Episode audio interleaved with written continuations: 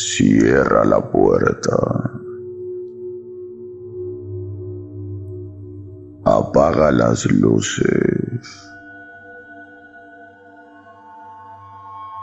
Conecta tus audífonos y prepárate para escuchar las historias más aterradoras transmitidas en un podcast.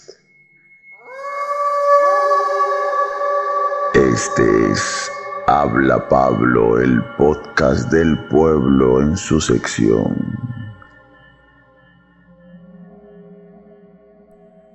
Historias para no dormir. Si esta noche no tienes ganas de dormir,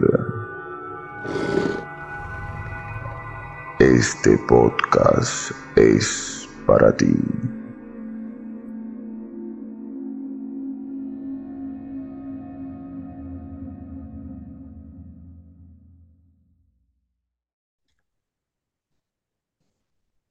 Mm, muy buenos días, muy buenas tardes, muy buenas noches, muy buenas madrugadas o cuando sea que estén escuchando esto y sean todos bienvenidos a una sesión más de Habla Pablo, el podcast del pueblo en su sección Historias para no dormir.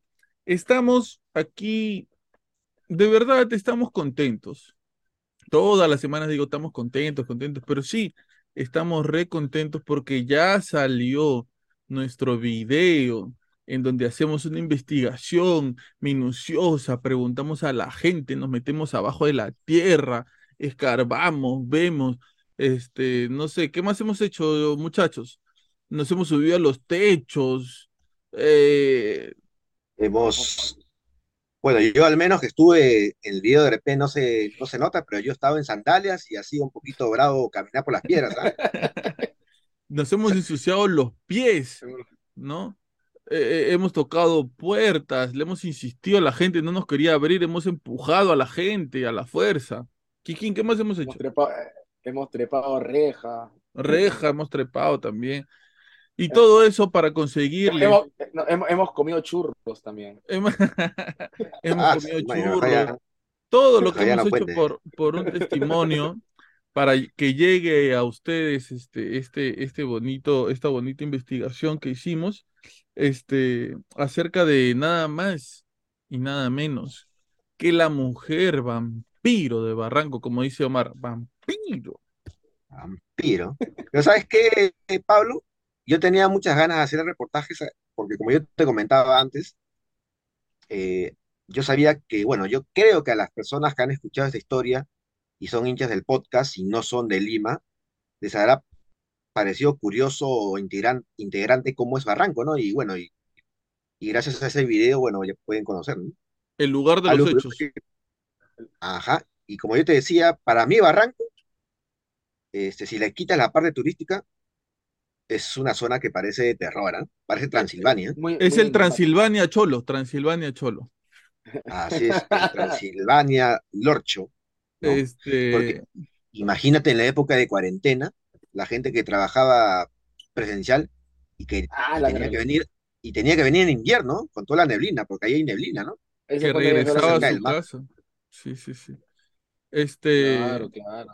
Este, estamos este, muy felices porque ya salió nuestro video. Kike ya me mandó las imágenes, ¿no? Renegando, pero me las mandó y ya se pudo hacer rápidamente la edición para poder Tres doritos después. para que salga nuestra investigación sobre la mujer vampiro de Barranco. A mí me encantó, a mí me pareció muy bien. Vamos a hablar en un ratito de eso, pero obviamente no vamos a continuar el podcast sin presentar a nuestros queridos miembros que semana tras semana, fieles al podcast, están aquí una semana más, han traído cuchumil historias. Tienen una mochila, un saco de Papá Noel, así, con historias para no dormir esta noche, y aquí la vamos a compartir. Buenas noches, Omar Cruces, alias Pepe. ¿Quién será ese Pepe? Buenas noches, este, Pablo, buenas noches, Quique. Buenas noches a todos nuestros oyentes. Una vez más agradecido contigo, Pablo, porque me haces pertenecer ser parte de esta, esta bonita familia que integramos, ¿no? Junto con ustedes, con, con Walter eh, y con Carlos André, ¿no? Y gracias a todas las personas que se divierten, debaten, gozan de escucharnos sobre estas historias, ¿no? Y ojalá que el programa del día de hoy les guste a todos nuestros oyentes. Muy bien. Eh, también está con nosotros nuestro querido y estimado, eh, él es, lo voy a bautizar yo, a Carlo Andrés le he puesto la sonrisa del podcast. Aquí que yo le voy a poner la voz del podcast. La voz del La podcast, voz. Quique Maurto. ¿Cómo estás, Kikín? Hola Pablo, hola Omar, hola gente, donde estés escuchando esto, en el lugar que estés. Bien, acá también muy feliz, muy feliz de, de, del reportaje que hemos hecho, ¿no? Ya, ya, sí, demoré, demoré un poco en enviar la, la información, pero, pero muy feliz, muy feliz cómo ha salido, la calidad, eh, las tomas, de lo- los textos, las conclusiones en especial, las conclusiones, y el final, por favor, el final, que El saltito. con salto incluido. Así que eso. No, pero bien, muy feliz y ahí ahorita ya, ya listo para poder compartir, para empezar este capítulo de hoy. ¿No? Este, tengo amigos que, que a raíz de que he puesto, que publiqué justamente, o sea, siempre suelo publicar eh, lo- los enlaces de- del podcast, pero ahora publiqué justamente también el enlace de- del video y tengo amigos que no, sabí, que no sabían que, que, también participaba en el podcast y ahora ju- justamente estaban ahí diciendo, no, te vamos a seguir, te vamos a poner, seguir la página para, para estar más atento a los reportajes, porque vieron el reporta el reportaje y les les ha vacilado bastante. Qué Qué chévere, qué bueno, qué chévere. bueno. Eh, acuérdense, por favor, eh, ya somos, ya somos, este, eh, después voy a dar las cifras, espero cuando, cuando ya las tenga más frescas, las cifras de otros, de otras plataformas, pero en YouTube ya somos 471 personas, muy pronto vamos a llegar a los 500, y para los que se van suscribiendo y van llegando al podcast, bienvenidos, gracias por estar aquí. Nosotros, un poco para que entiendan, no buscamos que ustedes se vayan a dormir asustados, que ustedes se vayan a dormir con miedo y digan, pucha, mira lo que escuché ahí, tal cosa, tal. No, nosotros no incentivamos tampoco eh, que la gente eh, crea o no crea en ciertos mitos y leyendas. Esa no es nuestra intención. Nuestro objetivo principal es que nosotros nos mantengamos acompañados que nosotros pasemos un buen momento escuchando la historia de uno, de otra persona, tu historia y las nuestras, porque el podcast se alimenta de las historias que tú nos envías. Entonces, lo que siempre les digo, ¿no? Imaginémonos que estamos en de campamento, hay una fogata en medio de nosotros y todos estamos alrededor conversando, hablando y contando nuestras historias que no tienen explicación quizá cosas que nos han pasado y que no sabemos cómo, qué respuesta darle, no sabemos eh, qué, qué asumir a partir de lo que ha pasado, ¿no? Aquí nos han mandado un montón de historias, muchas personas, se los agradecemos a todos, historias realmente increíbles que hemos tocado en el podcast, hemos compartido y que, y que en muchos de los casos hemos encontrado una respuesta y en muchos de los casos no eh, como por ejemplo, este, una historia que le sucedió a un tal Pepe, que titulamos La puerta dimensional del Parque Fátima, en donde el señor no se sabe a dónde se metió, por dónde se fue, no se supo. Él apareció en un lugar diferente en el que estaba. El bucle temporal de la Panamericana Sur, la niña fantasma de un conocido, muy conocido, centro comercial acá en Lima, el chupacabras de Huacho, un bebé en la carretera, ese también es medio misterioso, ¿ah? Un bebé que, que el sonido de un bebé llorando en medio de la carretera, eso lo contó Carlos André. Este, y junto con ese un montón, un montón de capítulos más que hemos, este, tenemos la las historias de ustedes compartidas aquí en el podcast. Omar, O sea que para las personas nuevas que por primera vez nos están escuchando, tienen un sinfín de capítulos para que puedan seleccionar y poco a poco ir escuchando, ¿no? así Y es, es bonito esto, más de es bonito, perdón, 180 podcasts subidos, ¿ah? sí, y es bonito lo del podcast porque lo puedes escuchar de repente cuando estás lavando tu ropa, estás limpiando tu, tu, tu casa, estás, no sé, estás trabajando, si trabajas desde tu casa así remotamente, ¿no? O sea, te acompañas con el podcast, pues, ¿no? Y es bonito, bacán. Cosa que haces tú de vez en cuando, ¿no? Eh, sí, porque yo tengo, eh, bueno, yo trabajo de manera remota y, y eso me permite escuchar este, el podcast, pues, ¿no? Y me acompaño, pues, ¿no? Este, de las historias, ¿no? Cosa que de repente si lo haría de manera, trabajara de manera presencial no podría hacer. Esa es la magia del internet, pues. Puedes Es la- escucharlo a la hora que te la...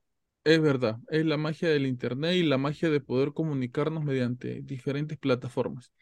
Y muy bien, ustedes, como les decía, espero que los que van llegando escuchen los otros podcasts, escuchen el otro contenido que tenemos también. Y si has llegado aquí por la investigación de la mujer vampiro de Barranco que hicimos, ya hemos hecho hace una o dos semanas, aguanta, ten paciencia, que estamos a punto, faltan un par de semanas más, de estrenar otra investigación en otro lado. Ya después te vamos a decir a dónde hemos ido, qué hicimos, la, la cámara ahí grabando, ¿no? Cómo, ¡Qué aventuras! qué nuevas aventuras vamos a, a descubrir. Así que este, hay un montón, ¿ah? Hay un montón de lugares para ir. ¿Nos fuimos acaso a ver las puertas dimensionales del lince? ¿Nos fuimos acaso al lugar en donde supuestamente ataca la mujer lobo de Chorrillos? ¿Nos fuimos acaso a ver sobre las puertas dimensionales donde estuvo Pepe? También podemos El ir ahí. El gran Pepe. hacemos el, hacemos el recorrido del gran Pepe. La reconstrucción de los hechos. ¿no? Obvio, La, claro. la reconstrucción de los hechos. Quédate, quédate, porque vamos a sacar más seguido las investigaciones un poco para refrescar el canal, ¿no? Para que no seas dos podcast, podcast y entrevistas, porque hacemos entrevistas también. Y muy bien, querido Quique Maurtua, buenas noches. Dímelo, amigo. ¿Qué ha pasado? ¿Qué hay Algo- para esta semana, mi querido Kikín? Mira, tengo me, me pasó el otro día algo muy, muy este, peculiar. ¿Da? Estaba yo tranquilamente en mi cuarto acá, lo más tranquilo. ¿ya? Y hasta que, bueno, eh, mi, un pata cuando, mi roommate con el que, con el que vivo, me justo me, me- como que, como sabe que esto grabo, este tema del podcast, hacemos este tipo de investigaciones, eh, me dice, me, al toque me dijo, Kike, Kike, sal a la ventana, mira, mira, mira. Y cuando yo salgo, este, me, o sea, miro es como, se, ah, se fue por acá. O sea, salgo a la ventana y miro para la izquierda y en eso veo una luz, veo un ovni. Entiendo que es un ovni porque que me pareció muy, o sea, era una luz y lo grabé, ah, Tengo la grabación, lo mandé incluso al grupo, tengo la grabación. ¿Ya? No pude, o sea, logra, el- era una luz que empezaba a destellar y apagarse. En primera instancia pensé que era un avión, porque por acá cerca de donde vivo hay un aeropuerto, ¿no? De aéreos Ujú. militares, pero eh, la luz se mantenía, una que no parpadeaba como las luces de, los de las alas de un avión o de un helicóptero, y la luz se mantenía estática, se mantuvo estática un buen rato. Yo lo grabé desde mi celular, pero bueno, como era de noche no grababa muy bien, así que eh, bueno, salí de la ventana a sacar mi, mi cámara, una, tengo una cámara que, es- que tiene mejor resolución, y cuando vuelvo a salir ya no había nada. Es más, incluso cuando vuelvo a salir, había, ya recién estaba pasando una avioneta, y ahí por eso corroboro que ni siquiera era, ni siquiera era las luces lo que vi era las luces de una avioneta, sino literal, era, no sé qué habrá sido que, lo que está, que estaba levitando por esa, por esa zona. Pero no, no, no había ruido de como lo hacen los aviones. No, no había ruido, no había ruido, nada. Cuando pasó la avioneta, recién escuché el ruido de que hace la avioneta, que no es un ruido fuerte, pero que al menos donde, donde yo estoy sí se, sí se siente, ¿no? Pero cuando vi ese punto, ese punto de luz levitando en el, en el cielo, literal, no había nada. ¿Y más o menos a cuánta distancia crees tú que, que habrá estado ese punto de luz? A ver, eh, a ver si... mm, No, sí estaba a buena distancia, porque es como, es como que de donde yo estoy, ¿no? que es la Campiña, es una urbanización, eh, la luz habrá estado, al menos me, me da la impresión, a mi parecer, que estaba por, por Cruceta, que es un, es, eh, está, está en Sagitario, en Surco, que es el distrito aledaño a Chorrillos, Mm, pero sí se, sí se notaba, sí se notaba, sí se notaba lejos. O sea, estaba lejía. Sí, está, estaba elegida, estaba elegida. Porque incluso en el video que yo tengo, yo le estoy metiendo zoom a la, a, al- a- a la imagen, o sea, le estoy metiendo zoom a la, al- a la, al- a la luz que está levitando porque con, con la toma normal se veía, se veía muy pequeño. Mm, Este, hay, ahora que tú mencionas eso, hay un video eh, que captó un chico, me parece que el chico tenía en ese momento 17 años, en plena pandemia. Eh, lo recuerdo muy bien porque creo que Brian Zúñiga hizo la investigación sobre este video. ¿Quién es Brian Zúñiga? Lo hemos entrevistado acá. Es un este, investigador ovni, muy joven, muy joven. A mí me cae muy bien. Brian Zúñiga es un tipo que ama el Cusco, ama Ah, profundamente el Cusco ya, y este y habla muy bien de su ciudad, este, o sea, mire, a pesar de que es investigador OVNI, lo hemos entrevistado, si quieren busquen la entrevista este en el canal. A pesar de que de que es muy joven y es investigador OVNI, yo siento que tú puedes hablar con él horas de horas del Cusco y te va a contar historia tras historia tras historia, es genial. Pero él investigó este este este avistamiento y lo quería traer a colación porque es, me parece, un avistamiento que se realizó también desde la ventana de un, de un departamento. ¿Eso Este, en, en Perú? sí, aquí en Así, Perú. Perú, Claro. Cusco. En Cusco. Sí, a ver, vamos a, vamos a verlo eh, y vamos comentando a ver qué piensan ustedes.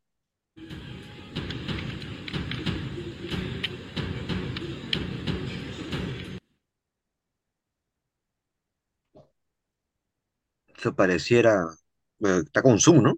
Sí, está, le Claro, está haciendo zoom. pero Pa- parece un aro. Ajá. O, o pareciera un- una nave tipo circulito con sus dos, este, sus dos faros, ¿no? De luces, como Los tienen los dos faros. Ese, ese no es un avión ni a balas, ¿ah? No, ni fregando. A ver, para Ni se la mueve. gente que, para la gente que nos escucha, Lo que estamos viendo a continuación es un este, avistamiento de un supuesto ovni, pero es como una especie de círculo o óvalo, este, que tiene en las dos, los dos extremos una luz más eh, brillante que, que la normal y tiene incluso rayitas que también brillan. Claro, esta y esa, sácame la duda, ¿está levitando o está en movimiento? No, está levitando, o sea, está fijo O en la cámara que...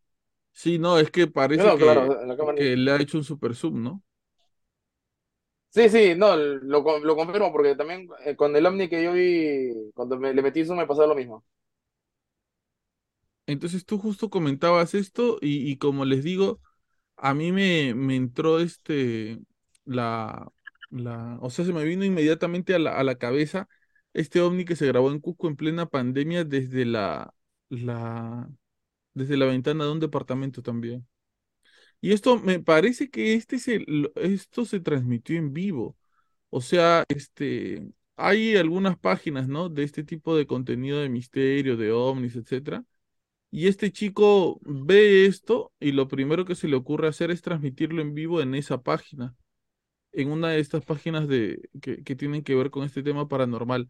Lo transmite y este, la gente pues se vuelve loca, ¿no? Porque es una, una, una imagen bien eh, lograda, ¿no? Si es que es un Oye, avistamiento pero, nítida. pero a mí, a mí la imagen en señal abierta que he visto me parece más locazo es el de, el de este pata, el de Alto al Crimen. Ah, ya. A ver, vamos a buscarla. Cuando están grabando, este, Ah, Claro, o sea, a mí me parece sí, locazo sí, sí, sí. porque, porque, o sea, qué lo caso, ¿ah? Para que, para que este lo, lo. Renzo, Ga- Renzo Gallardo se llama, que ha sido ex congresista y creo que ahorita es parte del partido del, de López Aliaga, creo. ¿no? sí.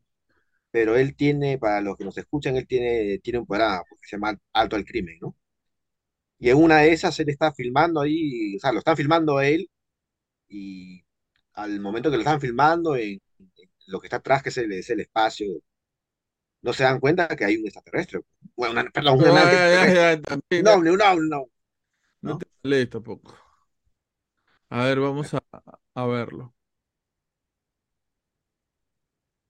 Ahí está hablando Renzo Rillardo. A ver, vamos a subirle volumen porque quizás está diciendo algo interesante. Para que la gente se imagine más o menos en qué momento estaba. Arroya en esta. ¿Qué pasó? Ahí, ahí le pasan la voz, ¿no? En esta. ¿Qué pasó? Importante resaltar la gran labor policial que se desarrolla en esta. ¿Qué pasó? ¿Qué avión? No, ningún avión se puede detener Por así, eso, pues. pues. Nada, nada se puede detener así. Oye, mira, no Es bien, Renzo. es bien nítido. No, no puede ser, es estático.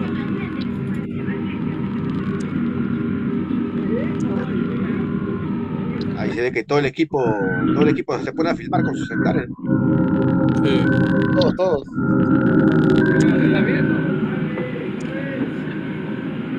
Si tú quisieras vender eso, Yo me pregunto por qué, por qué no hay imágenes de este tipo de, o sea, de imágenes así de ovnis, pero de la parte de abajo. O sea, él, ese ovni, debe estar encima de algún edificio, Claro. ¿no? Sí. O sea, a la distancia en la que está debe estar, ah, porque parece que está en, en, en el corazón de Lima, ¿no? Debe estar en Miraflores, algo así. O sea, debe estar abajo de un edificio y debería haber alguien grabándose como que para arriba, ¿no? O es el mar eso ya. ¿Pero qué es? Puede ser el mar. Pero a mí, ¿sabes qué más lo que me llama la atención de las imágenes? No, Pita no tiene, ¿ah? Es de que a mí lo que más me llama la atención es de que no haya retumbado, no haya hecho eco ¿No haya hecho qué? en los demás canales, ¿no? Ah, Porque o no, sea, no. cuando habla del fenómeno ovni, que han, han- han visto una imagen, ¿no? A veces hay imágenes que son medias distorsionadas y no puedes saber si es verdadera o estrucada, pues. Pero en este caso estás hablando de una persona que creo yo que no mentiría, no haría esto para un tema de rating, de tener más popularidad, ¿no? Y aparte que al menos en el Perú, Renzo, ¿no? De alto al crimen tiene, o sea, ya tiene su fama de ser una persona que no, no, no hace estas cosas por, por rating. Claro, aparte su, aparte su programa eh, tiene otra temática. Correcto. Claro, no tiene nada que ver una cosa con la otra, ¿no? Este, pero sí, lo que, lo que yo me pregunto sobre estos avistamientos, de los ta- avistamientos en general, ¿no? Es que, eh, ¿cómo puede ser posible que haya tan, tanto material sobre esto, pero con tan poca calidad, ¿no? O sea, ustedes, ¿cuál es el avistamiento ovni que recuerdan que tenga el video mejor grabado de todos? Que yo recuerde, no recuerdo. No hay, no hay, que yo recuerde, no hay. Que yo recuerde, no recuerdo. Es que no hay, pues todos los- todos son con cámaras, bueno, es que más que todo es por la distancia, pues por el zoom. Porque si tuvieras un, si quisieras tener un video, pero recontra nítido, tendría que ser este algo a, no sé, a 10 metros, 20 metros.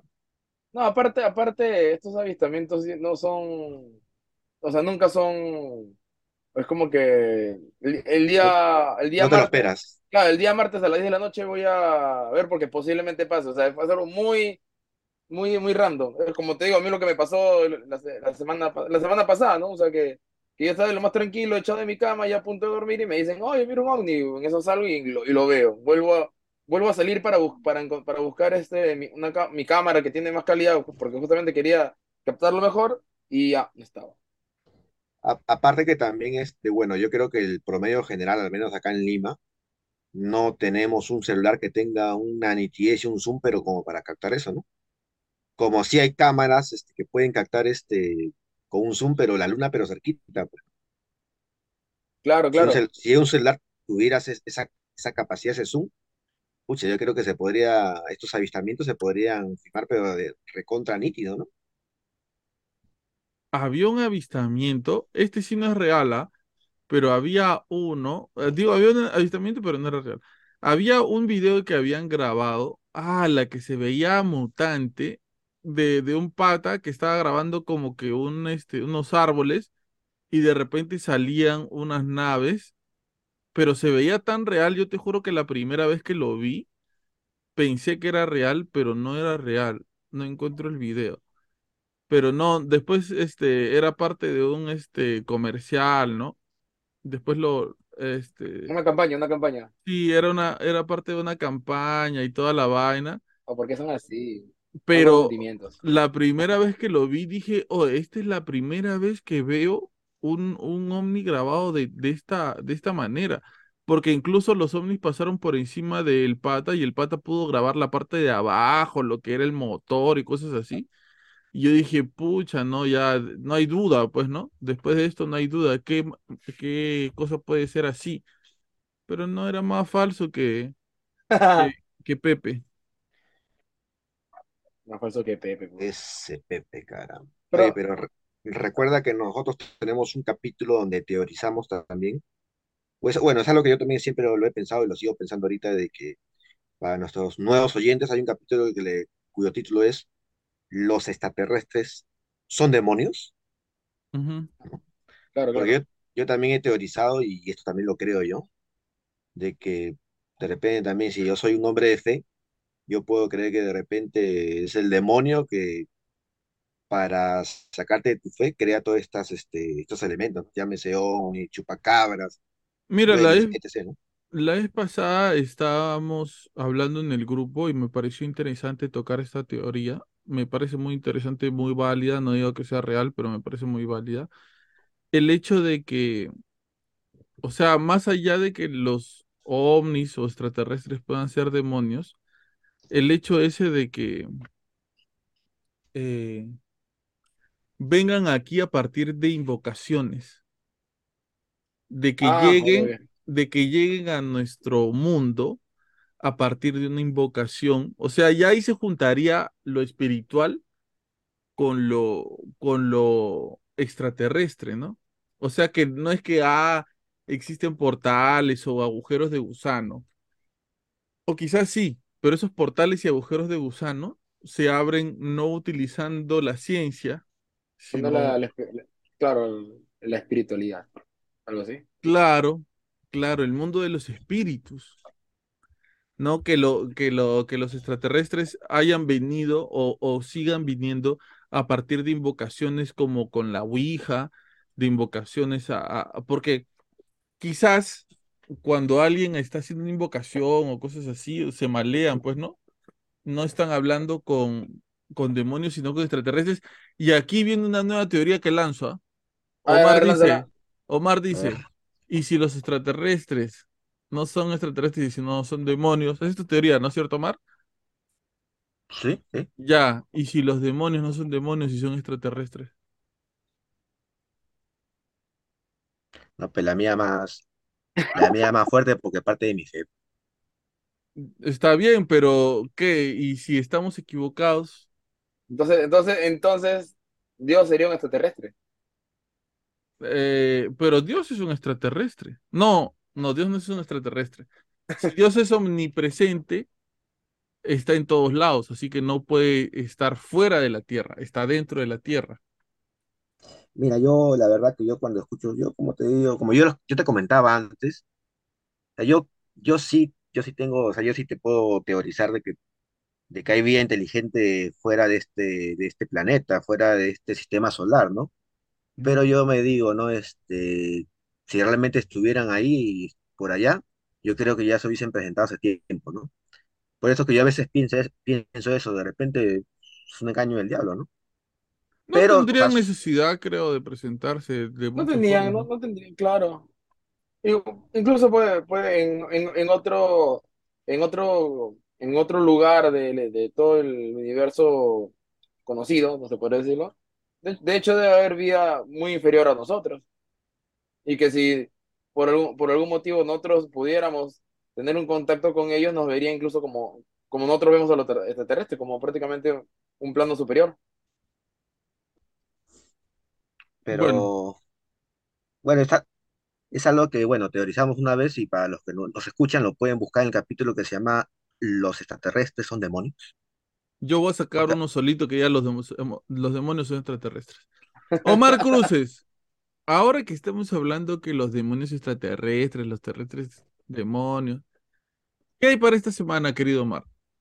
Yo sé que Omar, mira, de arranque nomás te digo, Omar tiene material como para hablar como tres horas acá. Era miércoles. Nada más te voy a decir. Dale, Omar. Pero depende de qué, de de lo que me dijiste. Ah, ¿tienes me- otra cosa aparte de eso? Ah, era miércoles, ya. Eh, no, no, no, era, era eso, porque, Entonces, ¿para qué me preguntas, pues? Dale. digo ya. Pero mejor lánzalo tú, si tú eres el que... No, no, no, no. Compártenos y ya yo, yo cierro.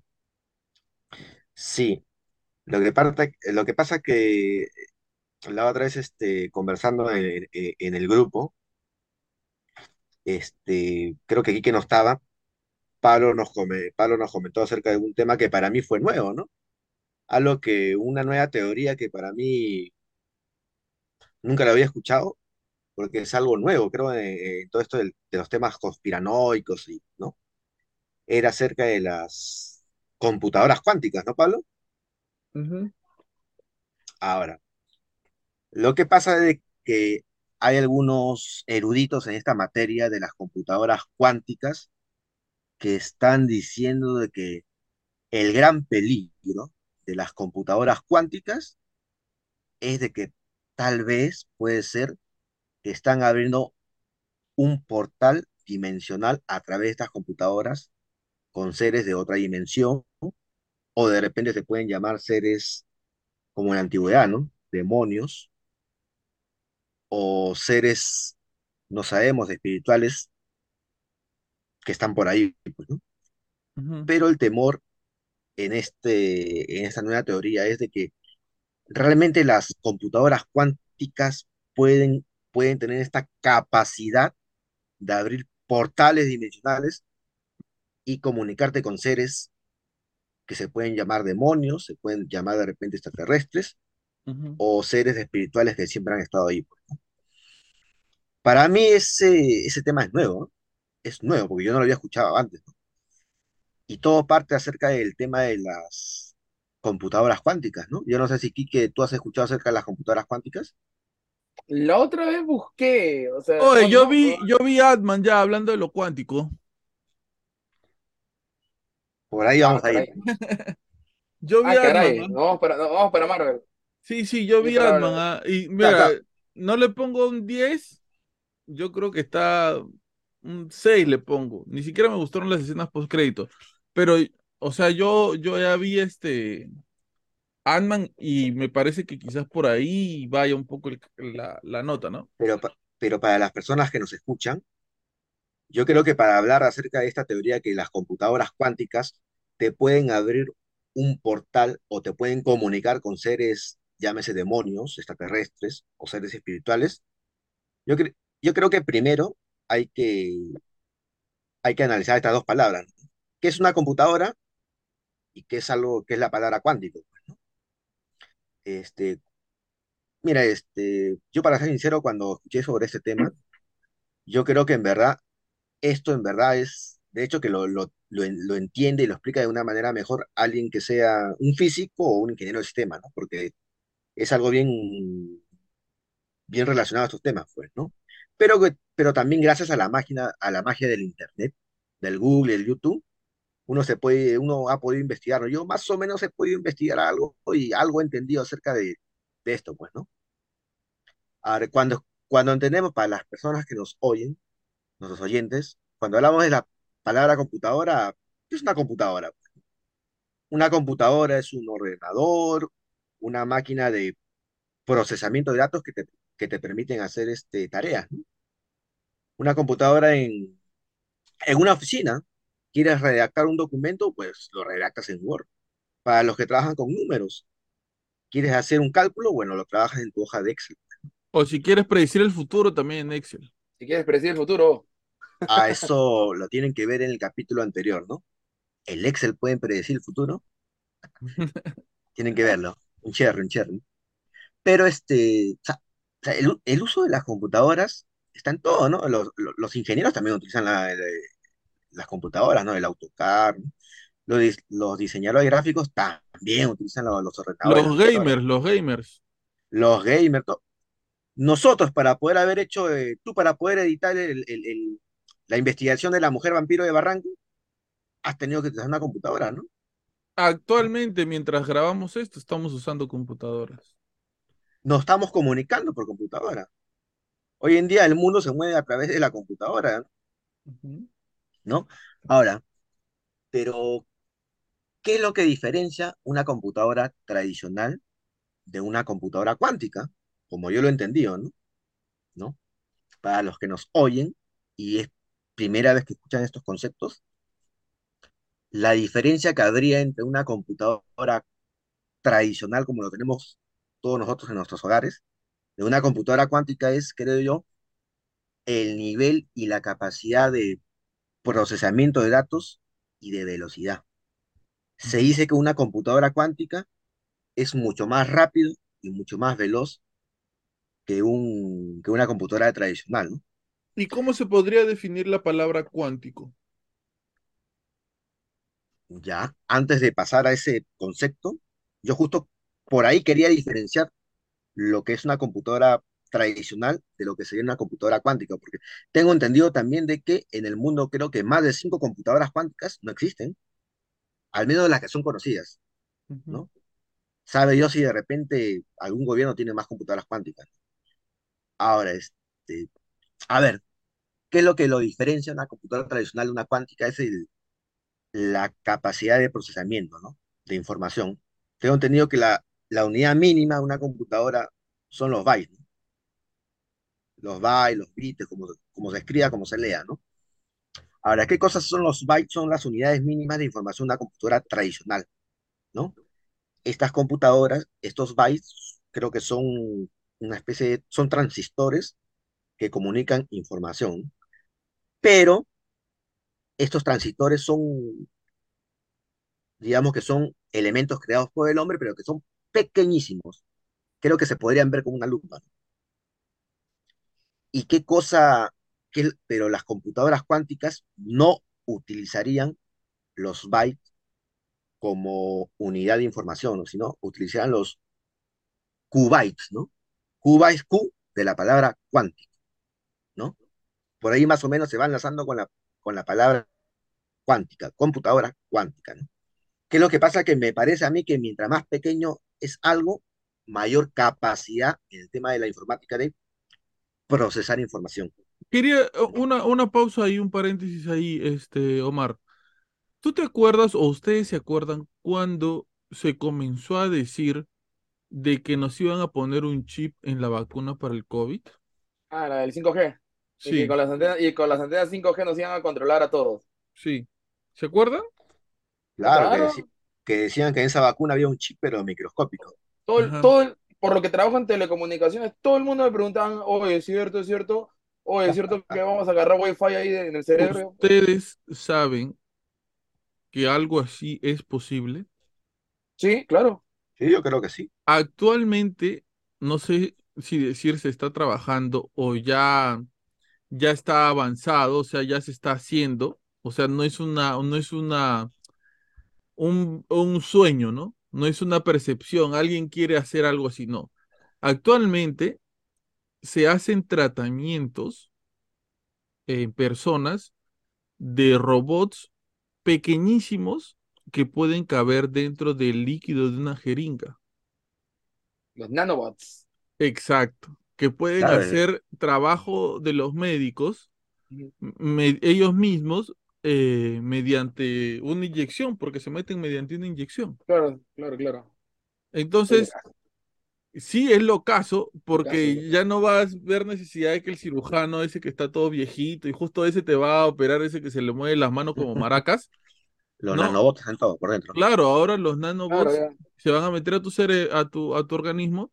van- y es más, existen herramientas a esa dimensión de tamaño. O sea, existen tuercas de la trigésima, milésima, cuantimésima, este tamaño más pequeño que un grano de, de arena. Un granito de mostaza.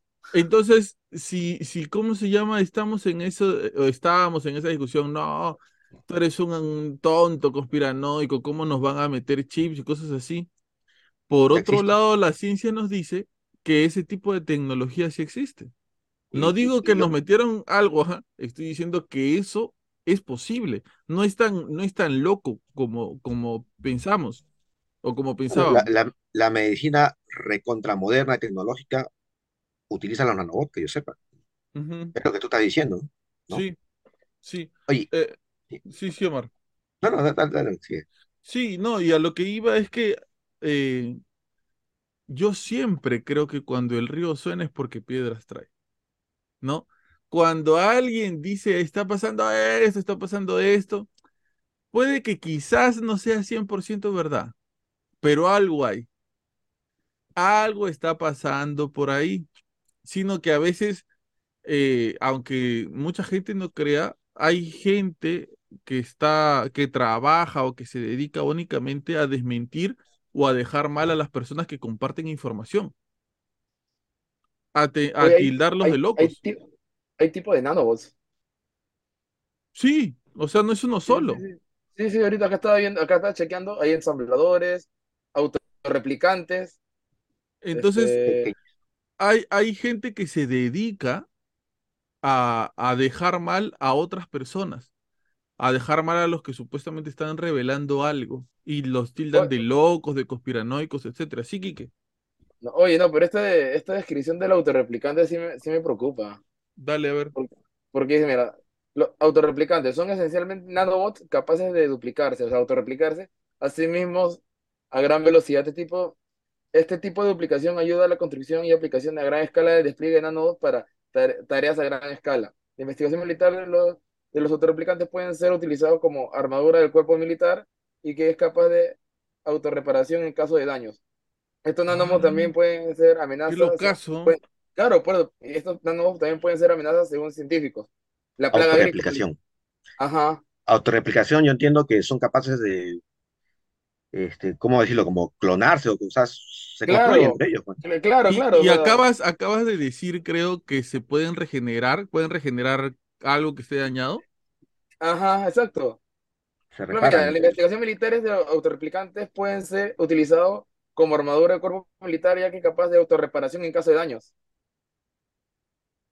Mm, a lo Wolverine, A lo Wolverine, pues, claro. a lo aguja dinámica. Oye, causa, pero en, Claro. en to- en todo caso también pueden susti- sustituir, o sea, van a, van a poder llegar al punto de sustituir partes humanas. Sí, Oye, es que se están haciendo partes humanas artificiales, ¿ah? Ah, eso sí, eso sí.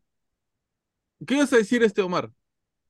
No, eh, justo me- lo que pasa es que durante la pandemia, como, ¿no? Me ponía a ver de todo, de casualidad vi un capítulo de la Liga de la Justicia Animada, ¿Ya? donde se enfrentaban a un, a una especie de enjambre así robótico del espacio, y era justo eso, ¿no? Eran nanobots extraterrestres que tenían la capacidad de, de duplicarse y asimilar todo lo que tocaban, ¿no? O sea, en, en este capítulo de la Liga de la Justicia, estos es- nanobots tocaban una mesa o una persona, cualquier cosa, y lo asimilaban, ¿no? Y se replicaban, ¿no? Parecido a lo que estaba leyendo Quique, ¿no? Ahora, para Ya, cerrar un poco, para cerrar un poco la idea y, que continúe Omar, este, no, siempre tratamos de sacar nuestras propias conclusiones. O sea, nunca, es un, un comentario nada más. Trata de no buscar información siempre de un solo lado. Escucha siempre el que está al otro lado. Siempre escucha al que está al otro lado. Escúchalo, por más que te parezca loco lo que está diciendo, escúchalo, analízalo. Escucha a la persona que tú siempre escuchas, que te gusta escuchar, a esa, a esa que te da cierto tipo de información que va con tu manera de pensar y contrasta la información. Porque nadie está interesado en decirte la verdad.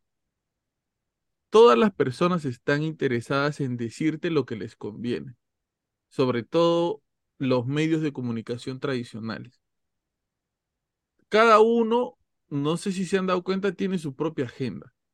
Por tener este, por los dueños que tienen, por los jefes que tienen. Cada uno quiere hablar de ciertas cosas y de otras no. Así que cuando te toque dar una opinión sobre algo, escucha los dos tipos de información, contrástalas en tu cabeza y saca tus conclusiones. Claro, porque al final también todas las personas dan medias verdades. Sí. Y tú escuchando todas las, este, todo lo que pueden pensar las demás personas, sus ideas, que pueden ser medias ideas, medias verdades, tú puedes sacar una gran conclusión. Y cuando, Claro. este es, este es una alerta y vas, te vas a dar cuenta que vas a identificar rápidamente. Cuando una persona que esté dando su opinión sobre algo utiliza adjetivos calificativos sobre la otra persona que no está de acuerdo con lo que dice, esa es una mala señal. Bandera roja. O sea, Quique. Quique, Quique cree en los extraterrestres. Yo no creo en los extraterrestres. Y yo para referirme a Quique digo, ese Quique es un tonto, es un loco, es un, es un, no sé, este, es- no se saca su polo negro desde el año 2005. Cosas así, ¿no? Utilizo madre. adjetivos, adjetivos calificativos No, para, no digas, pues. para respaldar mi creencia, para decir que lo que yo digo es verdad. Cuando veas una persona así, bandera roja. Huye de, huye de esa información. De cualquier lado, ¿ah? venga de quien venga, huye de esa información, porque no se necesitan adjetivos calificativos, no se necesita insultar a una persona para defender tu punto de vista. Ahora Tiene sí, que haber diálogo. exacto. El debate es lo más chévere para encontrar la verdad. Continúa Omar Cruces. Bien, mira, justo ahorita que acaban de tocar el tema de los nanobots, tiene que ver mucho para poder entender el tema de las computadoras cuánticas que pueden abrir portales, dicen, estos portales dimensionales de comunicarte con estos seres, ¿no? ¿Por qué el tema de los nanobots tiene que ver mucho? Ahí yo les pregunto a ustedes, los nanobots, ¿quién los ha creado? La- los humanos, Los Humanos. humanos, sí. ¿no? Ahora, para, para seguir diferenciando qué es una computadora tradicional de una computadora cuántica, la unidad de medida más pequeña que tiene una computadora tradicional, tradicional son los bytes, ¿no? ¿Y los bytes qué- qué cosas son? Son unidades que, bueno, que son transistor, son, eh, están en los transistores, ¿no? ¿Y qué cosa es un transistor? Es un aparatito chiquititito que lo crea un, un este, una persona, un, cienti- un mecánico, alguien, pues, ¿no? Pero ¿cuál es la gran diferencia con las computadoras cuánticas? Que no utilizan bytes, que no utilizan transistores. ¿Por qué? Porque utilizan las partículas de la naturaleza, que son más pequeñitas, como unidad de información. Esa es una gran diferencia entre una computadora tradicional y una computadora este, cuántica, ¿no? Eh. Omar, perdón, perdón, un ratito para que lo busques mientras Omar está desarrollando este Quique. Me parece que los nanobots funcionaban, la energía por la que funcionaban, la usaban del propio cuerpo de la persona. A ver, ojo, Creo que es así. Creo, o sea, ¿cuál es la energía que los mueve a estos nanobots? Porque pilas AAA no creo que estén usando. ¿ah? No, o, o- o batería de celular no creo que la hagan. Este, le ibas a preguntar algo, Omar, este Quique. Eh, o sea, mm, estás, estás comentando que, que la- la- las computadoras cuánticas se podría decir que decodifican la materia orgánica. Es las partículas.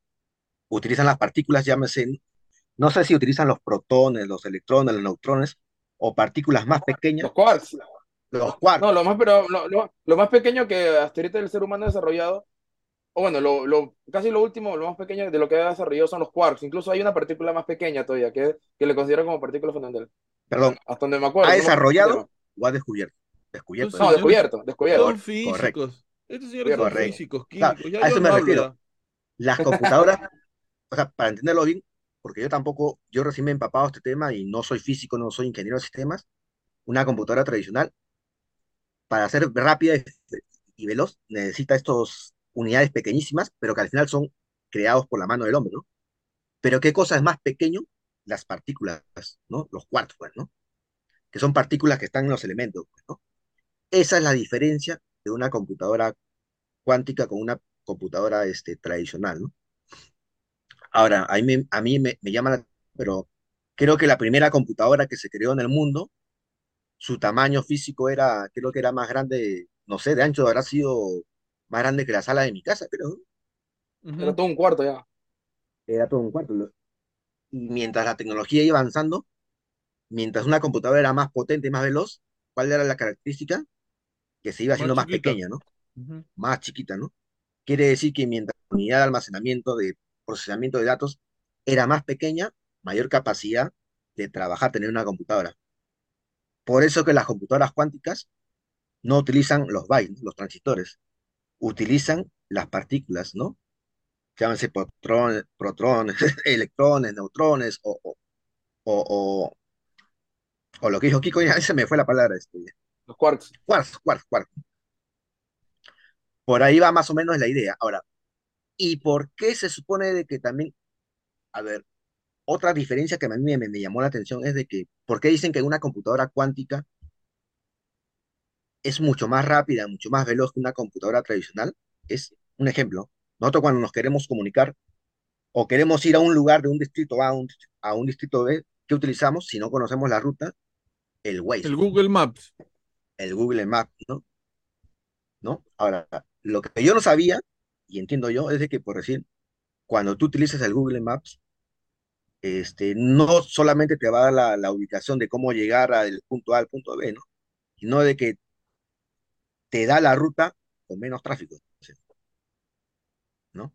Pero ¿qué es lo que hace la, la una computadora tradicional? Para saber la diferencia con una computadora cuántica, es de que de repente si yo quiero ir del distrito A al distrito B, hay 15 rutas, una computadora tradicional simularía cuánto se demora del de la ruta 1, ¿no? De la ruta 1, ¿cuánto se demora, no? Una hora 15 minutos. De ahí, ruta 2, una hora y 9 minutos. Ruta 3, eh, una hora y un minuto, ¿no? Y así, así, va probando las 15 rutas y elige la ruta con menos tránsito y te puede comunicar de manera más rápida al punto que tú quieres llegar, ¿no? ¿Y cuál es la diferencia? ¿Cómo lo haría una computadora cuántica, ¿no? Mientras que una computadora tradicional simula ruta por ruta, una computadora cuántica no haría uno por uno, simularía los, las 15 rutas a la vez. En eso más o menos este, se diferencia la, la velocidad que tendría una computadora tradicional de una computadora cuántica, la velocidad, ¿no? Ahora, este, antes de entrar al tema, al tema este, que ese es el, más conspiranoico, o de repente el más, el más aterrador, que dicen que estos, estas computadoras cuánticas tienen la capacidad de abrir portales y te pueden comunicar con los demonios, extraterrestres, seres espirituales, etc. Yo veo algo acá, acá sí me da miedo, mire. Este, No, eso, eso no nos extrañaría, Omar, porque tú eres bien miedoso de por sí ya. eh, entonces, acá hay algo que me daría dos veces más miedo. ¿Sabes lo que pasa? Este, Pablo y Quique, a mí lo que me llama la atención, ya más o menos les expliqué el tema de la velocidad, la diferencia de la velocidad de una computadora cuántica a una computadora tradicional, ¿no? Yo les pregunto a ustedes, nosotros sabemos que últimamente hay inteligencias artificiales, ¿sí? Hay, hay, hay, este, inteligencias artificiales que tú le puedes preguntar, oye, construyeme una novela, un cuento, y te lo hacen. Ujú, Tú le preguntas a una computadora tradicional, a una inteligencia artificial, este, quiero que me hagas un dibujo, un paisaje de tal lugar, o lo último que yo he visto, ¿no? Inteligencia artificial, represéntame como superhéroes a cada región del Perú. Ah, eso no había visto. No, sí, sí, sí, sí, hay. Búscalo ahí, vas a encontrar cómo la inteligencia artificial saca, de acuerdo a las características de cada región del Perú. Pero a lo que voy yo, dense cuenta de una cosa. Estas inteligencias artificiales, que últimamente pueden pensar y parecería que tienen mayor creatividad que una persona humana, han sido creadas con computadoras tradicionales. ¿Te imaginas tú una inteligencia artificial creada con una computadora cuántica? Su poder de capacidad, Mm. de su capacidad de, no sé, de, de resolver problemas. Porque eso es lo que dicen, ¿no? Que las computadoras cuánticas van a tener, van a tener una capacidad de resolver problemas mucho más poderosa que una computadora tradicional, ¿no? Y yo me pongo a pensar, ¿y estas inteligencias artificiales, el robot Sofía, el robot no sé qué, la inteligencia artificial de Google, ¿no? Pero si se crea una, una inteligencia artificial creada con un procesador de datos que lo puede tener una computadora cuántica, o sea, prácticamente sería como una, un, un ser vivo, ¿no? Que puede pensar. Claro, ¿qué podría crear, no? Ahora, este, hasta donde yo tengo entendido, antes de ir a lo más extremo, yo he escuchado a un científico que decía que, yo lo entendía al menos así, ¿no? Que parte de su temor era que con las computadoras cuánticas puedes crear una inteligencia artificial tan, pero tan avanzada, que creo yo que prácticamente se estaría cumpliendo lo que pasa en la película, ¿no? Terminator, Matrix. Pero, o sea, una- ahorita, ahorita, ahorita las inteligencias artificiales hacen cosas mucho mejor que nosotros, ¿no? Pues sí, pero imagínate, Creo que lo que nos separa es el sentimiento. correcto, Un Pero- paréntesis, un paréntesis. Este, eh, algo chiquito, algo chiquito. Que, para cerrar lo de los nanobots. Eh, encontré lo del tema de la fuente de energía. Se utiliza los nanobots que entran a los o, o utilizados en el cuerpo, por, por lo que veía, leo, utilizan el calor humano. ¿Ya ves? Ya ves, sea, claro, no, no claro. necesitarían una gran cantidad de energía. catalizan el calor, el calor humano y esa, esa, esa, ese pase de, cal- de calorías, ¿no? Porque es de calorías, este, lo, lo transforman en energía, bueno, de, de, de que se pueden aprovechar. Y con eso podrían trabajar para siempre. Sí, Porque claro, creo que el eh, cuerpo humano está por dentro como a 30 grados, creo, ¿no? Tiene una temperatura, ¿no? Algo así. mm, más no, claro, claro, no, o sea, tra- trabajan siempre, van a trabajar permanentemente lo que, el huésped- lo que vive el huésped, pues, ¿no? En el huésped que viva. De la, ¿Del calor o de las calorías? O sea, de la No, cal- ca- calor, calor. No, pero, o sea, es que una cosa son las Ah, calorías. ya, de- porque si eran de las calorías que están en la grasa, para que me metan un millón de nanobots. No, pues es que, es que Se van a empachar los nanobots. el pase de, ca- de calor también entre cuerpos también son, son a través de la unidad de medida son, calorías, son calorías, pues. Kilocalorías. Kilocalorías. Claro, eso lo, lo, lo, lo, kilocalorías. Ya ves, ya ves, funcionan, o sea, tienen una fuente de energía casi inagotable. Hasta que se muera su, hasta que, hasta hasta que se muera su, su mano. pues. Ujú. Su mano. Sí, ¿no? Serían como un parásito, ¿no? Claro, claro. Oye, ¿verdad? Si no han escuchado la radionovela que subí, La Estrategia del Parásito, está chévere, ¿ah? Voy a subir la segunda parte muy pronto, en un par de, un mes quizá, un mes, un mes más, un par de semanas más. La segunda parte que se llama, este, Instrucciones para el fin del mundo, creo, algo así. Está bravazo, ¿ah? Lo voy a subir con mayor calidad. Ah, Si si pasas el link, porque hasta ahorita no lo encuentro. Está Oye, por está- Spotify. ahorita- Dale, dale, Kikín. No, sí, sino que también está chequeando ahorita. Me, me- me llamó la curiosidad del tema del, del lenguaje de programación que utilizan las computadoras cuánticas ahorita. Y, oye, esta vaina es bien oscura. ¿Por O qué? sea, es que la- las computadoras, las computadoras tradicionales, ya, sí es cierto, ¿no? Como dice Omar, ¿no? Utilizan el tema de los transistores, ¿no? Un lenguaje de programación binario, ¿no? Solamente Ujú. ceros y unos, ceros y unos. O sea, es como, es como un, un este. Es como, ya, más. A- algo simple, como, como esa imagen de Matrix que sale a decir los números por, por debajo. Uno y Claro. cero, uno y cero, uno y cero y cero. Es como, es como ver el mundo en 2D. Ujú. Ya, es como ver, ellos, eh, es como que la computadora te, te- todo lo que tú pu- puedes ver en la pantalla o que puede procesar, la computadora lo, lo entiende en 2D, pero la- las cuánticas ya, lo- ya lo entienden en 3D. Y ahí cuando rompes, o sea, aumentas esa tercera dimensión, por así decirlo, ya estás, ya entra también el tema de, de, de irracionalidad de números. O sea, ya son, son eh, por así decirlo, eh, posibilidades infinitas. Claro, por eso, por eso dicen que las computadoras cuánticas van a ayudar a resolver muchos problemas físicos, ¿no? Por si el tema de los agujeros de gusano, ¿no? Este, Claro, estamos hablando, estamos hablando de, de, de- ¿cómo se llama esto? Eh, ¿cómo se llama esto? Ah, se fue el nombre. Procesos complejos, incluso más, más, más allá de lo que el cerebro humano puede. Claro, e- e- es, que dice que las computadoras cuánticas tienen la capacidad de procesar lo que la computadora más rápida que existe en el planeta, computadora tradicional, una computadora cuántica podría hacerlo hasta mil veces más rápido más poderosa. Claro, porque ya está, hablando de, otra, de, otro, campo, de, o sea, otro tipo de lenguaje ya superior. Es como un plano, un plano, es como que está en un plano superior. Claro, y, acuérdate lo que, te, lo que le decía, las computadoras tradicionales utilizan al final los bytes, los transistores, son cosas creadas por el ser humano, ¿no? Pero las computadoras cuánticas van a util- utilizan las partículas, ¿no? Los elementos como unidad de información y, y, transmi- y transmisión de información, ¿no? Ahora, este, siguiendo lo que estábamos hablando acerca, yo puedo creerte, ¿no? El gran temor que hay ahorita es de que se pueda crear, el primer gran tem- temor es que se pueda crear una, una inteligencia artificial, pero a través de la tecnología cuántica, pues, ¿no? O sea, el nivel de capacidad de raciocinio que puede tener esta máquina, o sea, se de frente, puede, claro, o sea, de frente sería superior a la humana.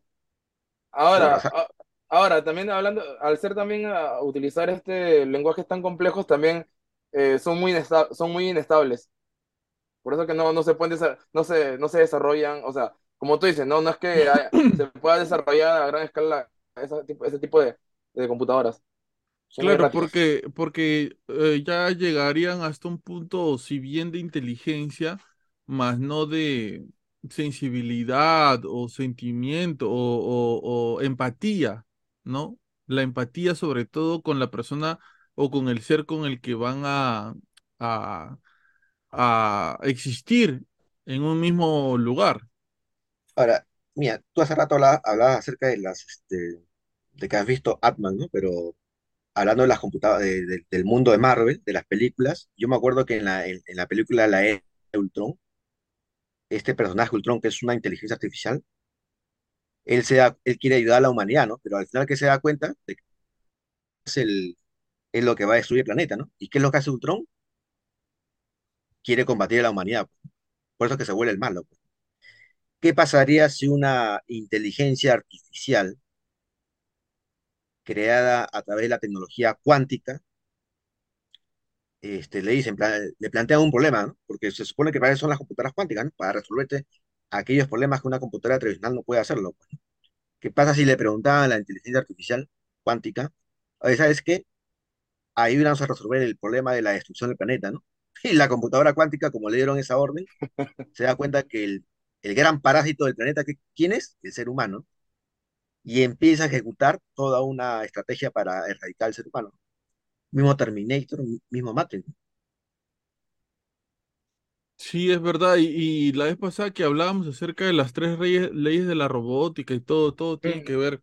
Este, continúa, Marco, con, con, con tu explicación sobre lo, lo cuántico que creo que, que nos está, nos está envolviendo y es lo más, lo más chévere. Ahora, a mí lo que, lo que me parece lo caso es que, como te digo, utilizan partículas, elementos del, que están ahí, pues, ¿no? ¿No? Ujú. Este, como yo te decía, la computadora, la primera computadora era una computadora, pero, era, ocupaba, creo que yo, ocu- ocupaba todo el tamaño de mi sala, ¿no? Mientras más pequeño salgo, mayor capacidad de poder resolver problemas, en el caso de las computadoras, ¿no? Ahora, a mí lo que me parece loco ya, dejando un poco la palabra, el análisis de la computadora a la palabra cuántico, ¿qué es lo que nosotros, este, por, por cierto, Quique, ¿qué se te viene a la mente con el tema cuántico? Este, pucha. Películas, todo, películas, Bueno, peli- películas, pues no, ahorita por lo de Ant-Man y, y Marvel es como que la palabra cuántico se ha comercializado tanto a lo que es película, ¿no? Porque si me voy más atrás de eso, eh, o sea, siempre me, siempre me han gustado los temas de ciencia y en alguna ocasión escuché sobre física cuántica, ¿no? Que es este, que es, o sea, el, el desarrollo también de las, de las, de la física, pero no, no tomando los parámetros tradicionales de, de la, de la física newtoniana.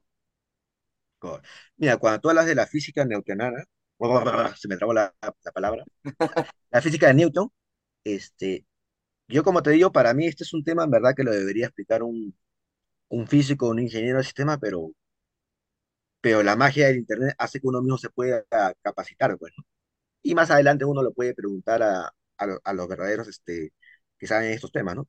Por eso que nuestros oyentes, después de haber escuchado esta conversación, creo que ellos también pueden seguir investigando, investigando, porque el tema de las computadoras cuánticas es, e- e- es algo nuevo, ¿no? Ahora, tú hablabas acerca de las leyes, hasta donde, hasta donde yo, yo tengo entendido, las leyes en la física cuántica y la mecánica cuántica son distintas que en, en nuestro mundo, por decirlo así. Ejemplo, Mm. Nosotros sabemos de que la- el, el- el ejemplo de Newton, ¿no? Agarró una man- vio que una manzana caía del árbol. ¿Qué es lo que dice? Todo lo que sube tiene que bajar. Me parece que la ley física en el mundo cuántico no es así. Hay algo que me parece lo caso del tema cuántico, pero yo no, la verdad que no sabría cómo explicarlo, pero, pero sí lo he leído, ¿no? Dicen que una partícula cuántica, el mundo cuántico, puede estar en dos lugares a la vez. Claro. ¿Cómo? Bueno, yo no sé cómo explicarlo, ¿no? Pero, pero sí he escuchado ese enunciado, ¿no? Pero de ahí ya me, desde ahí me- ya me parece lo caso y por eso que dicen que las leyes de la física cuántica son distintas a la, a la física tradicional, ¿no? Es que la física cuántica es, es el desarrollo de, de lo, de lo pequeño, de lo más pequeño, de lo elemental.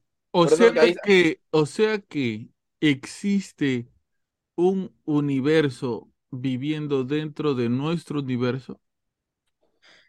Yo cuando te hablaba de la palabra cuántica y, lo, y creo que uno lo puede referenciar con las películas de Marvel, es que lo referencias a eso, a un microuniverso, ¿no? A un mundo chiquitito, ¿no? Se dice que nosotros estamos en el macroverso, ¿no? Y lo que estaría en el mundo cuántico es el microuniverso, ¿no? Porque puede que nosotros seamos el mundo cuántico de un mundo más grande.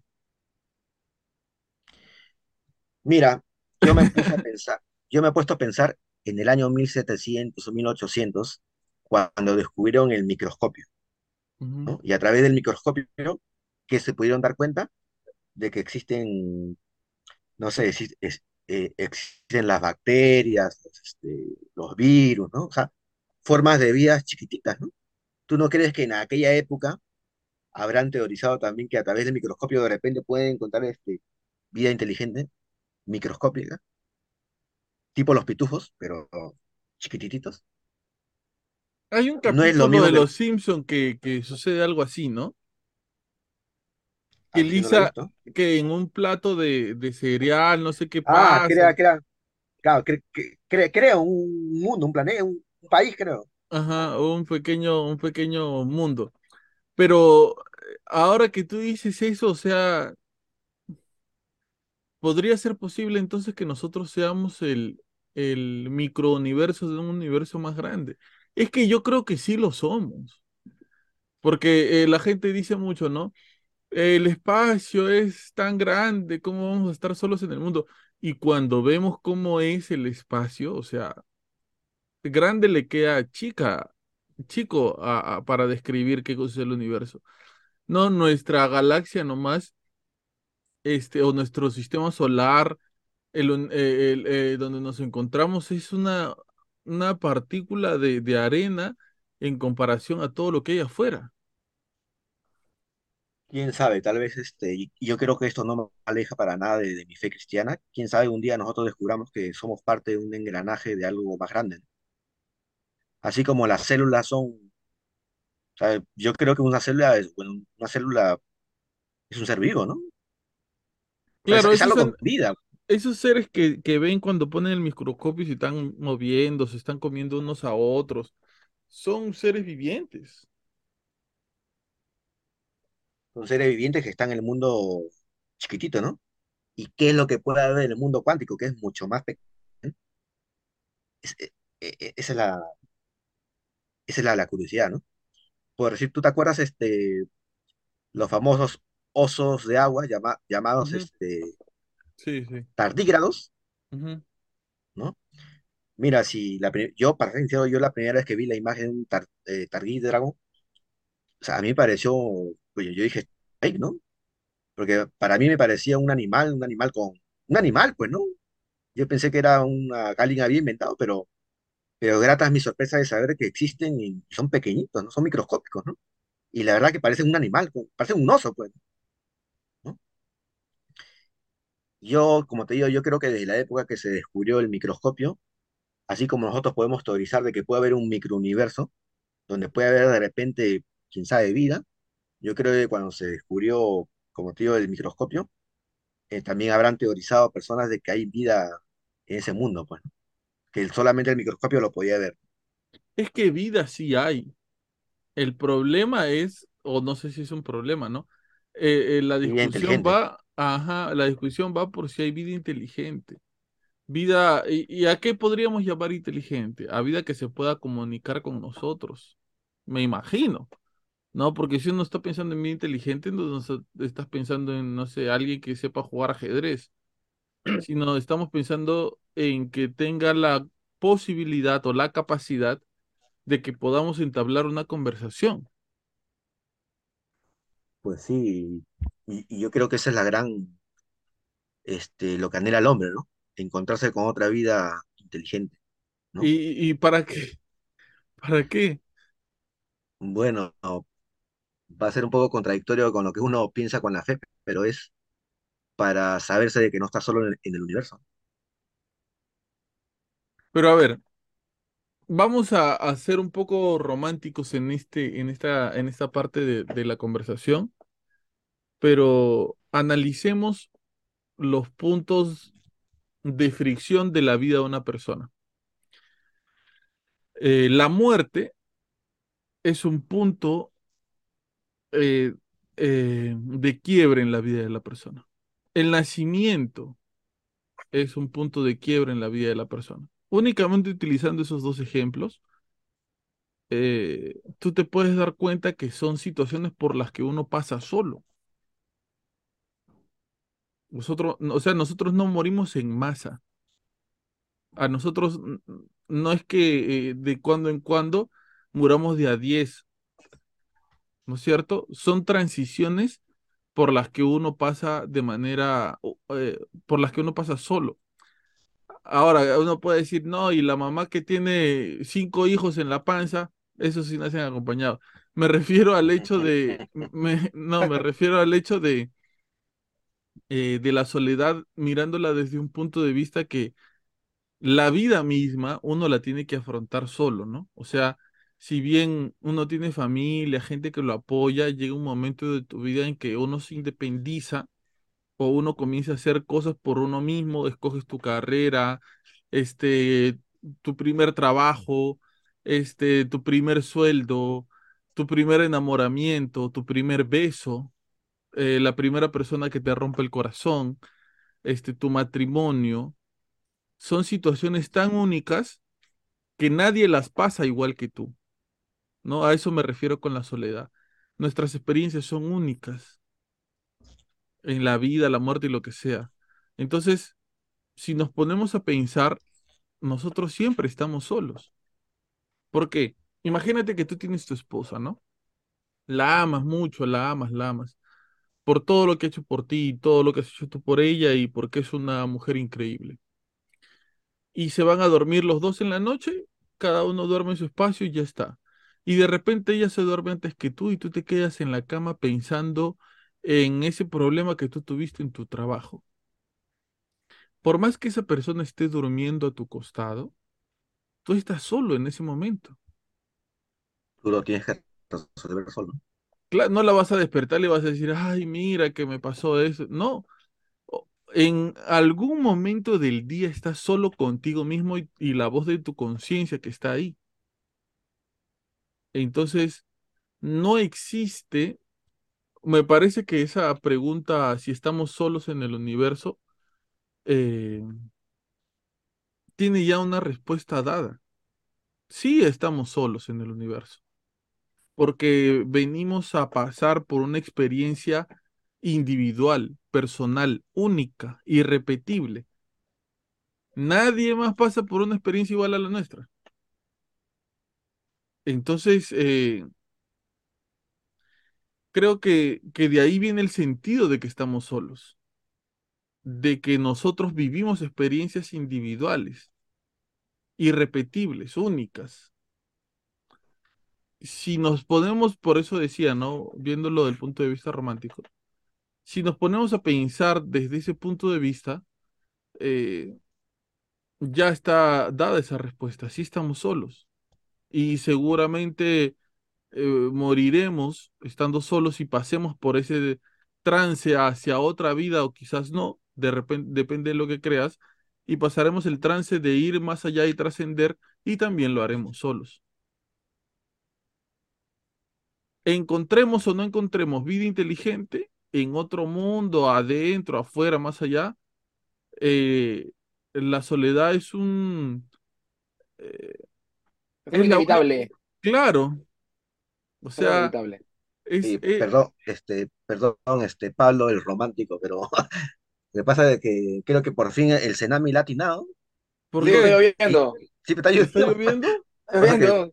No Yo, te- te yo te creo. utilizo, el- yo utilizo el- ahí se, en, en mi ventana, en mi ventana se ve todavía las gotas. No Sí, te creo. No, el. No, Uy, me Pablo está habla con todo el romanticismo, yo. No, La ropa. no, es la que ropa. justo, justo con, con lo fuerte, rom- con lo romántico se empalma, pues hermano. La lluvia y hablar de cosas románticas. Falta que, una, únicamente falta que diga entre la arena y la lona. Ay, yo escuchaba eso. Te juro, mira, ver, me, me han hecho recordar. Cuando tenía 13, 14 años, yo, este, en mi casa, yo, yo este, es- tenía mi cuarto y todo, y no tenía tele, la tele estaba afuera en la sala. Pero sí tenía una radio, pero esas antiguas, esas que se ponen la, la aguja para que toque, esa. Y este, ten- esa, esa radio tenía una bolita roja, ¿ya? Que se alumbraba cuando sonaba. Y yo prendía eso y estaba, este, no sé, me gustaba una chica o qué sé yo. Y me ponía a escuchar como, me parece que daba a las 10 de la noche, ritmo romántica, el programa Entre la Arena y la Lona con Blanca Ramírez. Blanca Ramírez. Blanca, ¡ay, qué buen programa! Y la flaca ponía la música romántica y decía, este, no, eh, sigue adelante. Sí, lo leía, lo, leía lo, lo- las cosas que le pasaba a la gente, ¿no? Porque la gente le mandaba sus casos y todo. Claro, Mira, claro. qué, qué loco, ¿no? Fácil y es una influencia para mí ahora que yo hago el podcast. Y, y hablaba de eso y todo, y de repente ponía cosas como temblando, con los ojos. Y yo estaba así, a- a- abra- abrazado, abrazado en mi almohada ahí llorando, A ¿no? escondida. Quédate un momento Ese- así, no mires Ese hacia más antiguo, pe Omar, ese más antiguo, pe, no sea Tengo el malo. corazón contento, No. el corazón contento. Eso, eso era lo peor, que cuando uno estaba en pleno romanticismo, a veces te ponían una canción media Te ponían una movida muy antigua. No, te No, ponían y te sacaba de, Porque se fue, porque te sacaba del feeling, se ¿no? Te sacaba del feeling, o si no, es un buen tipo, mi bien. No, esa Ah, no. su madre. A lo Esa retiro, no. a lo retiro. Sí, y uno, uno quería seguir este, sufriendo por lo que estaba sufriendo y, y te cortaban el feeling. Pero este, era lo caso, era lo caso. Este, a lo que iba, a lo que iba con esta, la parte romántica del podcast, es que este, la soledad es inevitable y tenemos que aprender a vivir con ella porque siempre vamos a estar solos, tengamos pareja o no, tengamos familia o no, este, vivan o no vivan nuestros padres. Siempre vamos, bueno, y, y es bueno aceptar esa soledad, ojo, porque conozco gente que, que cambia de pareja en pareja, pero no, no porque sea enamoradizo, sino por el temor a, el temor a, a- a estar, a, entre, entre comillas, estar solo. sí, sí, es, es un buen tema, quizás, quizás abramos un consultorio romántico en el podcast. No, no, no, yo termino de decir eso y tú dices escondidas ya, Omar. Dale, dale. Quizás abramos un consultorio de amor en el podcast. A escondida. Narararana. ¿No se sabe la letra? ¡Ay, qué buena! Ay, ¿qué le pasó al cantante? Muy Este, está, está- está mirando la lluvia. Está cantando bajo la lluvia. Sí, sí. Este, y eso, ¿no? Eso, eso. Seamos un poco más, este, conscientes de eso. No, nosotros, yo creo que a veces, nosotros hablamos de, de temas muy complejos a veces en el podcast, ¿no? Y, y está bien, claro, como el de ahorita, y está bien porque son teorías y teorizamos y nos reímos y nos vacilamos y nos parecen locasas, pero mucha gente está preocupada en descubrir mucho lo que hay fuera y no se preocupa por lo que hay dentro. Mira, vamos a verlo desde el punto del, lado de, de lo cuántico que estábamos hablando. Dentro de nosotros viven universos de seres eh, eh, existiendo sin preocuparse de pagar cosas ni nada, sino que, no sé, preocupados de existir, ¿no? Preocupados de sobrevivir, de, de, de mantenerse con vida. Y, y nosotros estamos cada vez más preocupados en lo que hay afuera, ¿no? Eh, Fuera de, de nosotros, en otros universos, en otros planetas, en otros mundos. Siempre se escucha la teoría que habla acerca de que el ser humano todavía no, no ha explorado en su totalidad el mundo, que le falta cuchumil este, kilómetros eh, mar adentro por descubrir o, en la adentro. profundidad, ¿no? En lo que hay en las profundidades. Este, y eso creo que es un ejemplo de nuestra preocupación por lo externo más que por lo interno, ¿no? Un- la preocupación por qué hay más allá y no la preocupación por lo que tenemos y no valoramos. Pero bueno, ya ahí nomás mi paréntesis de romanticismo lo dejo ahí. Omar, continúa por favor con tu teoría de, de lo cuántico. A escondidas Está buscando la letra. Tengo que amarte. A escondidas. Ya. Así, prosiguiendo con el mundo de las computadoras cu- cuánticas. cu- cuando, cuando edites esto, en, en vez de la, de la voz de Omar, pon la, pon la música. No, me, me- el copyright, hermano, el Ay, copyright. Pon, pon- pon- pon mi música, no, mi letra. Ya, entonces, entonces co- continuando, está claro ya para nuestros oyentes que cuando hablamos de, de la palabra cuántico, el mundo cuántico, bueno, es más o menos lo que se habla en las películas de Marvel, el, el mundo microscópico, ¿no? Y las computadoras cuánticas para poder trabajar, ¿qué necesitan? Trabajar en el mundo cuántico, ¿no? Ahora, ahí, al menos yo ya dije la primera preocupación para mí, ¿no? Una inteligencia artificial mediante una computadora cuántica, ¿qué cosas no podrá hacer, ¿no? Hasta me deja sin chamba, ¿no? Madre. Que la verdad, ¿no? Este, segundo, hablando del mundo cuántico, ¿no? Este, hasta donde yo entiendo, ¿no? Este, a ver, lo que hablan estos científicos, ¿no? Y tú también más o menos, Pablo, lo has dicho, puede haber este, vida inteligente en un mundo microscópico, en un mundo cuántico. Esa es parte de lo que yo entiendo que algunos científicos tienen, tienen este temor, ¿no? Ahora, yo no he encontrado mucho a qué se basa este temor de que de repente meterse en el mundo cuántico puede hacer que tú puedas abrir un portal este, dimensional y comunicarte con estos seres, llámese demonios, extraterrestres, seres espirituales, pero si lo dicen, es por algo que tampoco no la dicen al 100%.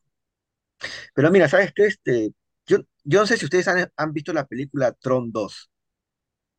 Tron, ¿de qué trata? Mira, este, ¿Es de las motos? correcto, sí. Mira, te voy a pasar un, un video justo, justo acá lo tengo, ¿no? Este, no dura mucho, dura un minuto, pero ¿por qué te lo, por qué te lo quiero, este, te lo quiero pasar? ¿Ya? Tú ya, este, un ratito, un ratito, pasando, pasando, habla Pablo. Ahora, ¿por qué te lo quiero pasar? Porque más o menos de lo que yo he escuchado, nosotros siempre decimos que hay películas, como en el tema de los dibujos, ¿te acuerdas que nosotros decimos, hay ciertos mensajes en, los dibu- en algunos dibujos animados que nos quieren decir algo? En esta película Tron pareciera que se está cumpliendo lo que, lo que yo he escuchado acerca de las, este, acerca de las computadoras cuánticas que te pueden abrir ese portal y comunicarte con otros seres, que pueden ser seres inteligentes o adelantados. ¿no? Ahora, un pequeño resumen de Tron. Tron, ¿qué cosa es? Es una película donde una, un personaje, un señor, se da cuenta y descubre, se, se teletransporta a un mundo digital, ¿no? Ujú. Tipo, tipo, tipo Digimon, pues, ¿no? Pero ¿qué es lo que descubre en este mundo? De que las, los programas de computadoras tienen este, antes de que corras el video, perdón, Pablo, Sí, este sí, personaje, dejo. este personaje, ¿qué es lo que descubre? Descubre que en este mundo digital, las computadoras, los programas de computadoras tienen vida, tienen inteligencia, o sea, se perciben como seres vivientes, seres sintéticos, ¿no? programas de computadoras, ¿no? Pero en, en la película, este personaje, este humano que entra al mundo cuántico, no dice mundo cuántico, pero ahora yo con lo- los nuevos conceptos que estoy manejando, me doy cuenta que la película te hablaba acerca de un mundo cuántico, porque él se mete a, a la red de, computa- de, de computadoras, de computación, y, y, y vive ahí. Pues la cosa es que este personaje se queda ahí atrapado como 20, 30 años, ¿no? Y su hijo va a, a tratar de rescatarlo luego de 20, 30 años, ¿no? Y en el diálogo que tiene su hijo con, con este personaje que, que se quedó atrapado, él le dice algo que me quedo pensando con todo lo que estamos hablando. Él dice, ¿sabes qué? Cuando entré acá en la red, yo encontré algo que no me imaginé que iba a encontrar. Vida, vida, pero que no era vida este, como lo son los, programas de computadora, ¿no? Cuando yo entiendo programas de computadora y lo actualizo con los temas que estamos hablando, él en este mundo cuántico no encuentra inteligencia artificial, ¿no? Inteligencia verdadera, como si fueran seres de otro, de otra dimensión que los encontró en este mundo cuántico. Ahora sí, pon y ponle volumen para escuchar. Dura un minuto nomás los diálogos. Y se parece a todos los... una, una pregunta. Entonces, si existe inteligencia artificial, ¿existirá inteligencia artificial cuántica que viva dentro de la inteligencia artificial? Bueno, la inteligencia artificial, este... No, pero creo que, creo que has hecho un, un conjunto dentro de otro, eh, de otro conjunto. Como he dicho, la inteligencia artificial puede tener inteligencia artificial. O No, no, sí te entiendo. No, pero es que ahorita, ahorita en, en potencial se supone que sí, pues, ¿no? Porque si estamos hablando que la inteligencia artificial está partiendo de ordenadores binarios, o sea, de la computadora, de las computadoras que utilizamos, ¿no? Que utilizan lenguaje binario, este, una computadora cuántica que utiliza un, un- un lenguaje de qubits, este, sí podría también hacer una inteligencia artificial cuántica. Ahora, Sí, ahí, sí, sí, sí. Ahora, esa nota, como te digo, ahorita el tema del desarrollo de, de, de los qubits y todo lo que es este, computadoras cuánticas, esto ya Está, procesos muy, primitivo todavía. Es primitivo. claro, muy procesos muy caóticos. O sea, no es como que no se podría autosustentar, por así decirlo, ¿no? bueno, Sí. vamos a poner esto. ISOs, Interesante. algoritmos y Vol- volumen. una nueva forma de vida. ¿Y tú los creaste?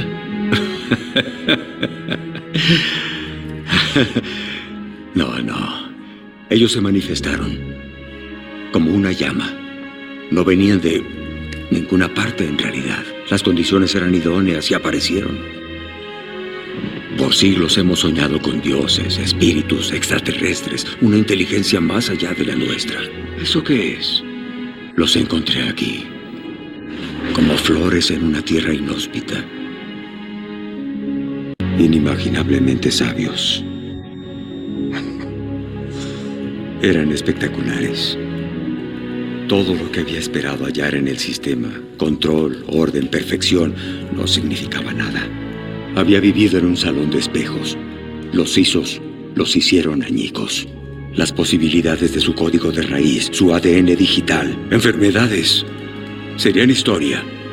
Ciencia, filosofía, toda idea que el hombre había tenido sobre el universo perdió su valor. Inventos biodigitales, ¿comprendes? Los ISOs iban a ser mi regalo para el mundo. Mm, Ahora, e- e- en esta película que se llama Tron, Tron el, el legado, ese diálogo que, que- que hemos visto y bueno, y nuestros oyentes lo han escuchado, se produce en el mundo cuántico, ¿no? Como digo, en el mundo cuántico, este personaje, el de Barba, el que le habla a su hijo, él descubre que en el mundo, en el mundo cuántico las, los programas de computadora son seres vivientes, ¿no? Pero él, él descubre estos ISOs, ¿no? ISOs que, que él se dio cuenta que no eran programas de computadora, o sea, eran seres vivientes que los encontró en el mundo cuántico, ¿no? O sea, según él, aparecieron de la nada. No sabe cómo, pero aparecieron, ¿no? Y, y si tú te das cuenta, en parte de, la- de- de- esta película, de este video, de ese extracto que has puesto, él decía, él decía que una gran interrogante del ser humano era qué cosa? Descubrir vías terrestres, descubrir a, Dios, ¿no? Pero que él todo eso, ¿dónde lo encontró? En el mundo cuántico, ¿no?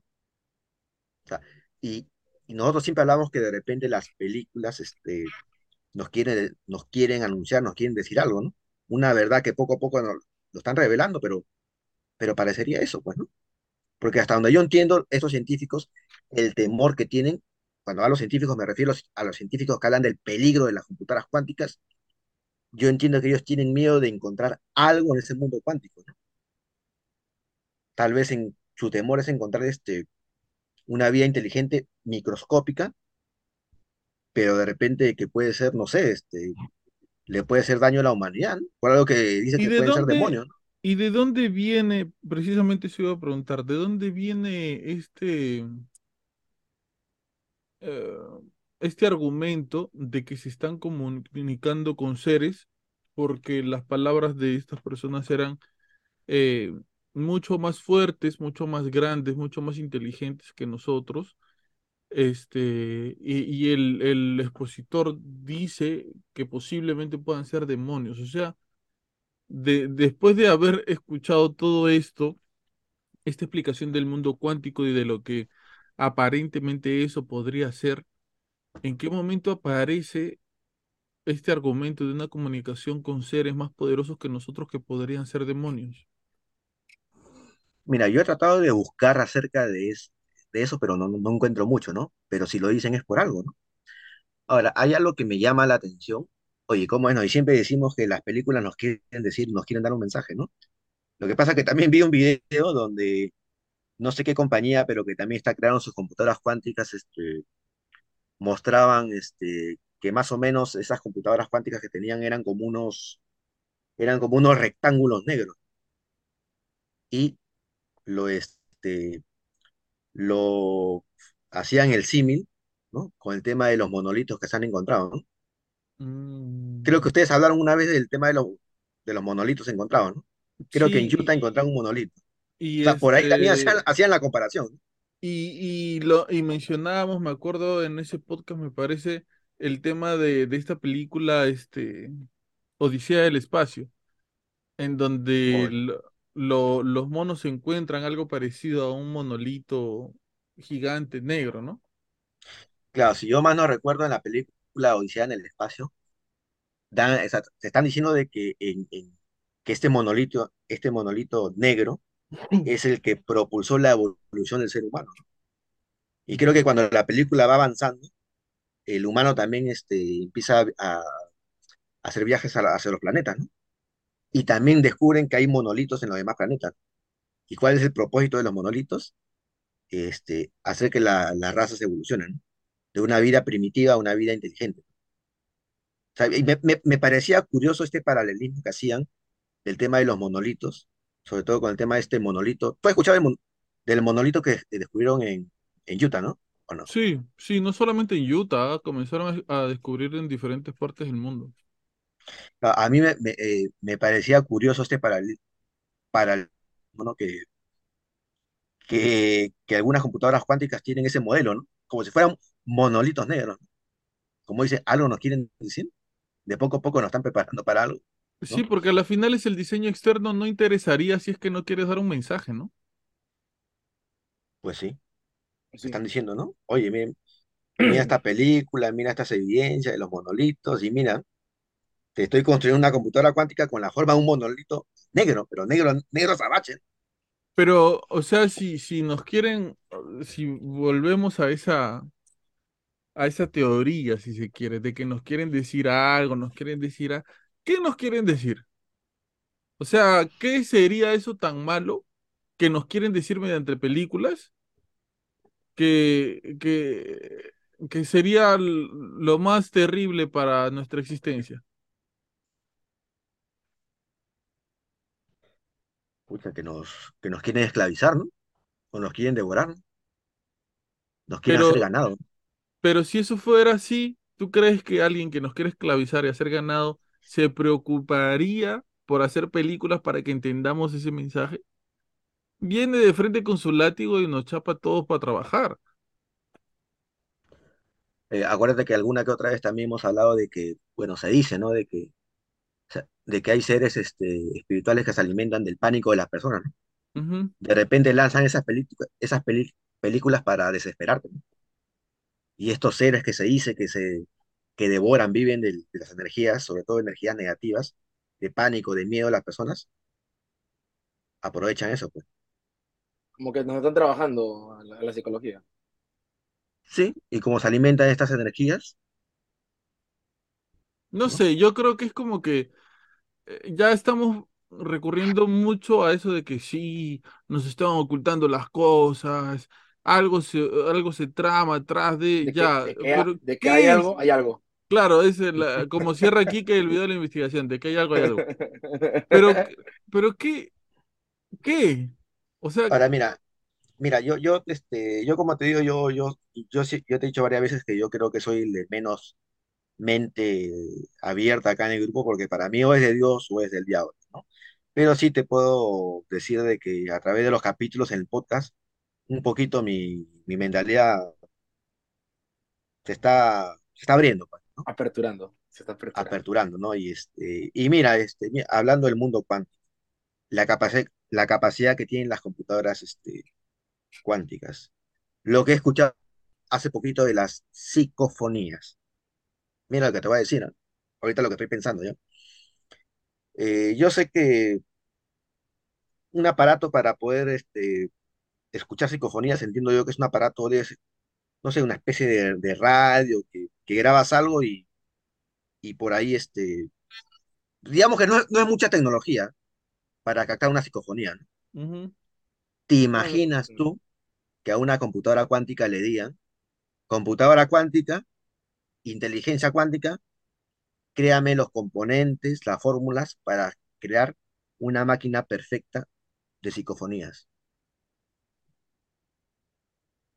Si los que dicen que el tema de la psicofonía es verdad y estas máquinas pueden captar mensajes de las de estos espíritus que están en otro plano o están en este plano pero no podemos percibirlos, ¿qué pasaría si de repente una computadora cuántica, una inteligencia cuántica fabrique una máquina más tecnológica que te pueda comunicar con estas seres espirituales, ¿no? Que se dice que se contactan a través de la psicofonía. De repente por ahí podría haber el temor que estos eruditos dicen del, del, de- del temor, del peligro de las computadoras cuánticas, porque nosotros hemos escuchado acerca de, del tema de la psicofonía, ¿no? Imagínate que una computadora cuántica cree una, una máquina para escuchar psicofonías casi perfecta. Yo creo, ¿sabes qué? Estamos en una, en un bucle de información en donde no, no llegamos a, a ningún lado. Me ya, parece, estamos, estamos no, no, lo- eh, ¿sabes lo que pasa? Que este tema, Es nuevo. Es muy complejo, sí, es nuevo, es complejo, sí, complejo. pero, pero cae en lo mismo que caen todos los otros temas. O sea, tienen un camino por el cual seguir para hablar de él, pero llega un punto en que ya se desvanece. No hay más de dónde sacar. Y, o sea, tú dices, ¿no? Este, sí, el mundo cuántico y puede pasar esto que son, o sea, todo lo que puede ser posible de sacar sobre eso es alucinante. Pero a lo que voy es que no hay, no hay profundidad o una mayor profundidad hasta ahora en los temas que tienen que ver con el mundo paranormal. Yo creo que quizás el tema que más consistencia tiene del cual hablar es el tema de los fantasmas y de los extraterrestres, ¿no? Pero todo lo que lo que viene alrededor es como que no tiene, o sea, no tiene mucho sustento, ¿no? Ahora, lo que sí creo es que puede ser posible que estas dos cosas tengan que ver la una con la otra. Lo cuántico, lo- el mundo que no conocemos y todo eso con los temas que tienen que ver con lo paranormal, con fantasmas extraterrestres o cosas así. Eh, sí, ¿algo iban a decir? No, no. O, Bueno, sí. yo, yo, yo, yo te iba a decir, ¿sabes qué? Este, yo cuando te he hablado del tema de las psicofonías, de que hay entidades que dicen que absorben la negatividad de las personas para alimentarse, yo más que todo lo he dicho porque son, son, son teorías que se lanzan, son este, cosas que hemos hablado, hemos conversado, de lo que dicen otros, ¿no? Otros que sí son investigadores, ¿no? Ujú. Pero lo que yo te quería decir acerca de todo esto, desde mi punto de vista, ¿no? Con todo lo que hemos hablado acerca de las computadoras cuánticas, este, y que te pueden comunicar de repente con, con seres de otra dimensión, yo desde mi punto de vista de, de- de la fe, ¿no? Yo te podría decir que esto más, hablar de, la- de- todo lo que yo he investigado esta semana acerca de la, cómo nacen las computadoras cuánticas, pucha, a mí me da, este, más bien, este, me da más fe, ¿no? ¿Sabes por qué te digo? Porque yo ya te lo comentaba antes, Pablo, y para nuestros nuevos oyentes, a mí siempre me han dicho en, en la iglesia, tú todo primera, tú todo primero investigalo con la razón y con la ciencia. Cuando la razón y la ciencia ya no tienen una explicación, recién ahí empieza el camino de la fe.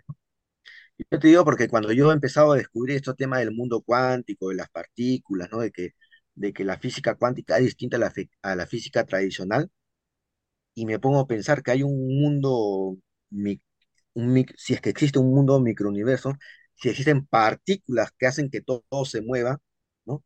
Y que gracias a estas partículas existimos nosotros, pues yo, yo con ojos de fe yo me pongo a pensar, ¿no? Este, de repente así lo hizo Dios todo, pues, ¿no? ¿No? Porque para mí Dios es el gran motor que, que lo hace todo, ¿no? O sea, yo la verdad que yo no te creo de que si tú en un cuarto cierras un cuarto y lo pones en un millón, dos millones, yo no creo que nada salga de ahí, pues, ¿no? Yo creo que para que todos nosotros hayamos sido creados, ¿no? Para que el universo existe, ha tenido que haber un, un, este, un gran motor, ¿no? Que lo mueva todo, ¿no? Y ese, y ese gran motor es, este, es Dios, ¿no? Y descubrir que existen partículas pequeñísimas, existe un microuniverso que lo mueve todo, tal vez esa es la manera en cómo Dios lo hizo todo, ¿no? Yo lo veo así, ¿no? Claro, empezar de, del cero absoluto y ir construyendo poco a poco como una casa, ¿no? Claro, sí, ¿no? O sea, a mí, de- si una computadora cuántica trabaja con partículas, ¿quién creó las partículas? Bueno, para, o sea, a mí, como te digo, esto no tiene que contradecir nada a mi fe, ¿no? Así, a mí me, más bien mi fe me la aumenta, ¿no? O sea, saber cómo es que Dios de repente, todo lo que ha tenido que hacer para que, para crear ese universo, Lo que sí causa curiosidad y cierto temor es que estas personas que comienzan a investigar estos temas, que son hombres, mm, quizás en su mayoría no hombres de fe, sino hombres de ciencia, comiencen a decir abiertamente en sus conferencias que a partir de la investigación de estas computadoras cuánticas y lo que pueden hacer, se están comenzando a comunicar con seres que no necesariamente son amistosos, ¿no? Claro. Que- Que tienen un, un- eh, lo, lo leí, ¿no? Y creo que lo vi en el video también traducido. Esta persona dice, eh, son más grandes y más inteligentes que nosotros.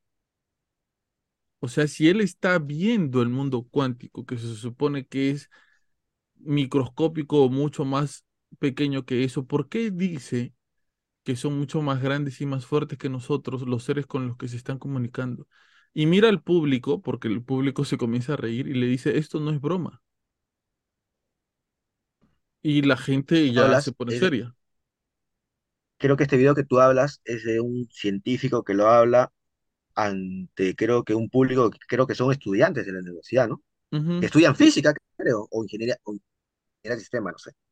Sí, está en una conferencia. o sea, no, no, no es un, o sea, no es un, una persona que busque, no sé, pu- popularidad, ¿no? No. Es, es un, es un, es un científico, creo, ¿no? Es un, es un ingeniero, ¿no? Sí, justo le dan el pase a él que él tenía, dice, ¿no? La persona que lo presenta, mucho más conocimiento sobre esto del tema cuántico que él. Y ahí es donde sale el pata y habla, habla, habla y dice esto en parte del, de la presentación. Ahora, ahora, yo te digo una cosa, ¿no, Pablo? Yo soy un pleno convencido de que la tecnología que se nos muestra ya existía hace 20 o 30 años atrás. Tal ¿no? vez este, este personaje que habla de este temor a las computadoras cuánticas, por lo que tú dices que se pueden comunicar con vida inteligente o demonios, no sé. Claro, otro- de otro plano. este, claro, de repente él saca esa información porque él sabe algo más de esas computadoras cuánticas que en verdad ya, de repente ya se han construido hace como 10 o 15 años, ¿no? De repente, ¿no? Porque la- el tema de las computadoras cuánticas, que yo sepa, creo que en el mundo solamente hay tres o cinco computadoras cuánticas, ¿no? Y que son a modo experimental, ¿no? Pero de repente eso es lo que se muestra al público, porque quién sabe, de repente las computadoras cuánticas son más antiguas de lo que nosotros pensamos. Y las personas que están atrás de las computadoras cuánticas saben realmente el verdadero potencial o si realmente han podido traspasar este umbral, ¿no? El científico del que estamos hablando se llama, eh, ¿cómo se puede traducir esto? Jordi, Jor- Jordi, Jordi Rose. Este es el que habla en esta conferencia. Eh, creo que puedo compartir esto. A ver, vamos a ver si, si, para que dale. Quique, Compártelo y tradúcelo. para que Quique lo vea y se ponga a llorar. Claro, lo voy a, ¿Qué? porque vas a escuchar lo que dice pues el tío. Mi tío Jordi. Ahí ya comenzó a pensar mal. No ese Jordi, Quique. A ver, dice, Chavare. mira, dice, ahí está, e- ese, ese man es. Ya. Jordi Rose.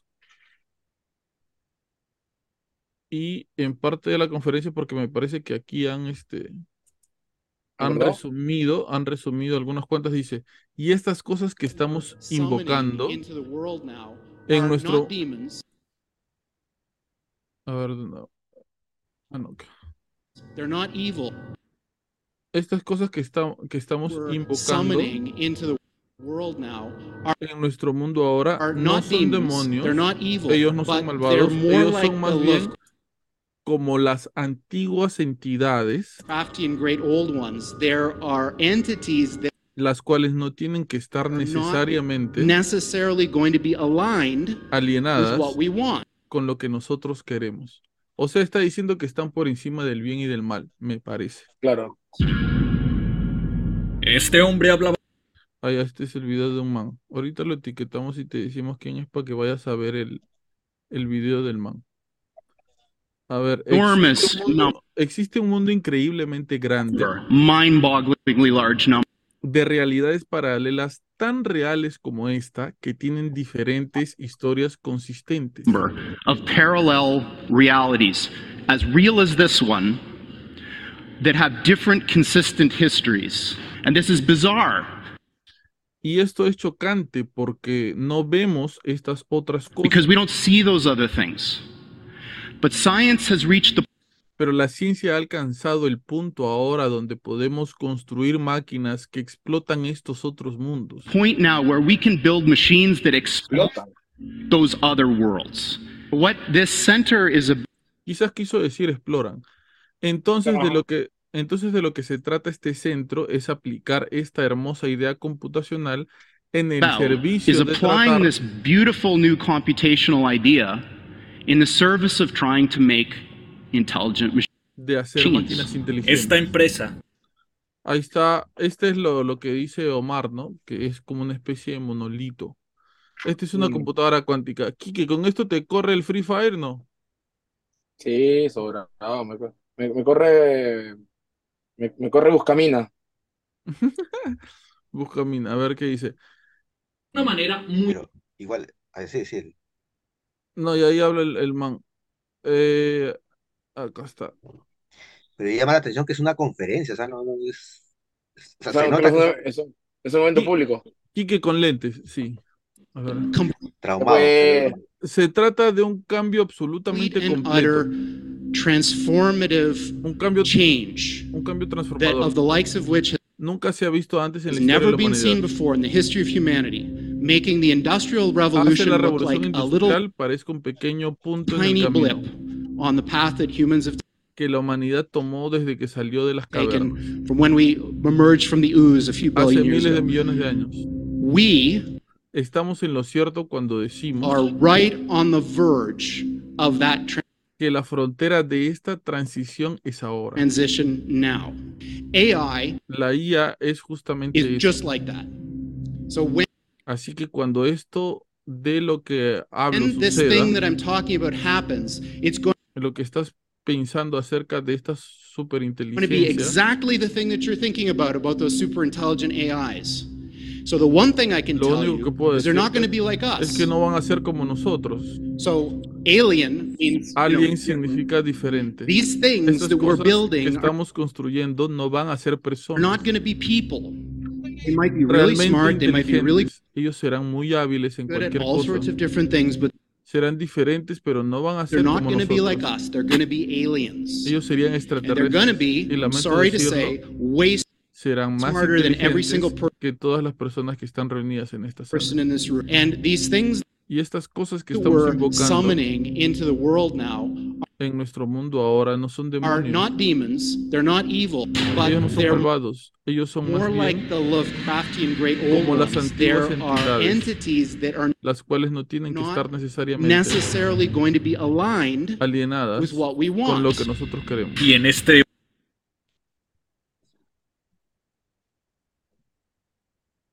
Creo que con eso podemos sacar nosotros nuestras propias conclusiones, ¿no? Sí. Eh, Pero yo, yo creo que también es lo que está hablando, yo lo entiendo también, es de que él tiene el temor de, de que la inteligencia artificial se, se puede, se puede convertir en, en algo peligroso para la humanidad. Mira, si es un- una persona que tiene que ver con tecnología y la fe y todo lo demás, no le interesa nada, él lo que quiere es lograr esto que quiere hacer. Y la gente que trabaja ahí, todos, todos ellos, ¿no? No, no están preocupados en ah, la moral, la ética, ¿no? ¿Qué dirá el padrecito? ¿Qué dirá la iglesia? Eso no, no es quieren cumplir su propósito. claro, no quiere cumplir su propósito, quedar en la historia seguramente, trascender y, y- y hacer lo que quieran hacer. Y ¿sabes qué? ¿Te acuerdas que yo hace tiempo yo te hablé de un dibujito animado que se adelantó su época, el Capitán Futuro? ¿Sí? No me que- ya Capitán Futuro también es una IA ya. No, no, No, que Capitán que- Futuro tiene su computadora cuántica. Cuántica. no, no, lo que pasa es que hay un capítulo parecido a eso, a un resumen, ¿no? Lo que pasa es que hay, este, se descubre en el universo que hay una persona, un científico que ha descubierto un arma secreta y descubren que esa arma secreta, ¿qué cosa era? Meterse a un mundo cuántico, que está en unas gemas, ¿no? ¿Y, qué lo, y cuál era la arma secreta? Es de que este científico había descubierto que en ese mundo microscópico que estaban en unas gemas, en unos rubíes, había una, había una civilización que quería salir al mundo exterior, ¿no? Y no, ¿por qué querían salir? Porque su, su microuniverso iba a morir, ¿no? Porque su sol iba a morir, ¿no? ¿Y por qué no querían dejarlo salir? También porque iba a haber una coalición de universos, el micro con el macro. Eh, ahora, ahora yo no voy a hacer un spoiler, me imagino que hay gente que todavía no ha visto Ant-Man, pero eh, lo que ofrecen, la teoría que ofrecen acerca de, de el universo y lo cuántico, etcétera, en Ant-Man, o sea, es también supuestamente un mundo debajo del nuestro. O sea, es un mundo vi- viviendo un mundo pequeño dentro de nosotros y también de alguna manera están queriendo salir. Y muy bien, eh, este ha sido el episodio, la sesión de hoy de Habla Pablo, el podcast del pueblo. Este, como te digo, te digo desde el principio, no, no, no tenemos la intención de querer asustarte con esto, ¿no? Simplemente son teorías que compartimos, nos reímos, debatimos, tenemos nosotros otras teorías en la cabeza y las compartimos aquí. Si tú tienes la tuya, también de repente la puedes escribir acá abajo. O si nos quieres proponer un tema el cual tratar la próxima semana o en adelante, también lo puedes dejar por aquí. Eh, estamos muy agradecidos con la gente que, que se está comenzando a suscribir a partir del video de, de la investigación de la mujer vampiro de Barranco. Eh, esto lo hice junto con Kike y con Omar. Este, ustedes saben que eh, Walter está este, viviendo en provincia y lamentablemente Carlo Andrés no podía ir ese día, había llegado de un viaje recién. Pero este, eh, vamos a continuar haciendo investigaciones, quizás en otras partes de, de, de Chorrillos o de Lima, en donde hay este tipo de, de acontecimientos, ¿no? Que la gente dice, ah, nos ha pasado esto, nos ha pasado el otro. Vamos a ir sobre todo para que la gente conozca. Una persona nos escribió eh, ah, bueno, nos escriben muchos en los comentarios, pero una de las personas que nos escribió decía, ¿no? Estaré esperando las psicofonías en su casa de retiro. Yo creo que él piensa que la casa es nuestra, ¿no? Este, Quique Maurto, por favor, respóndele a ese querido eh, ¿Cuándo va a ser? No, esa casa de retiro le pertenece más bien a, a los padrecitos.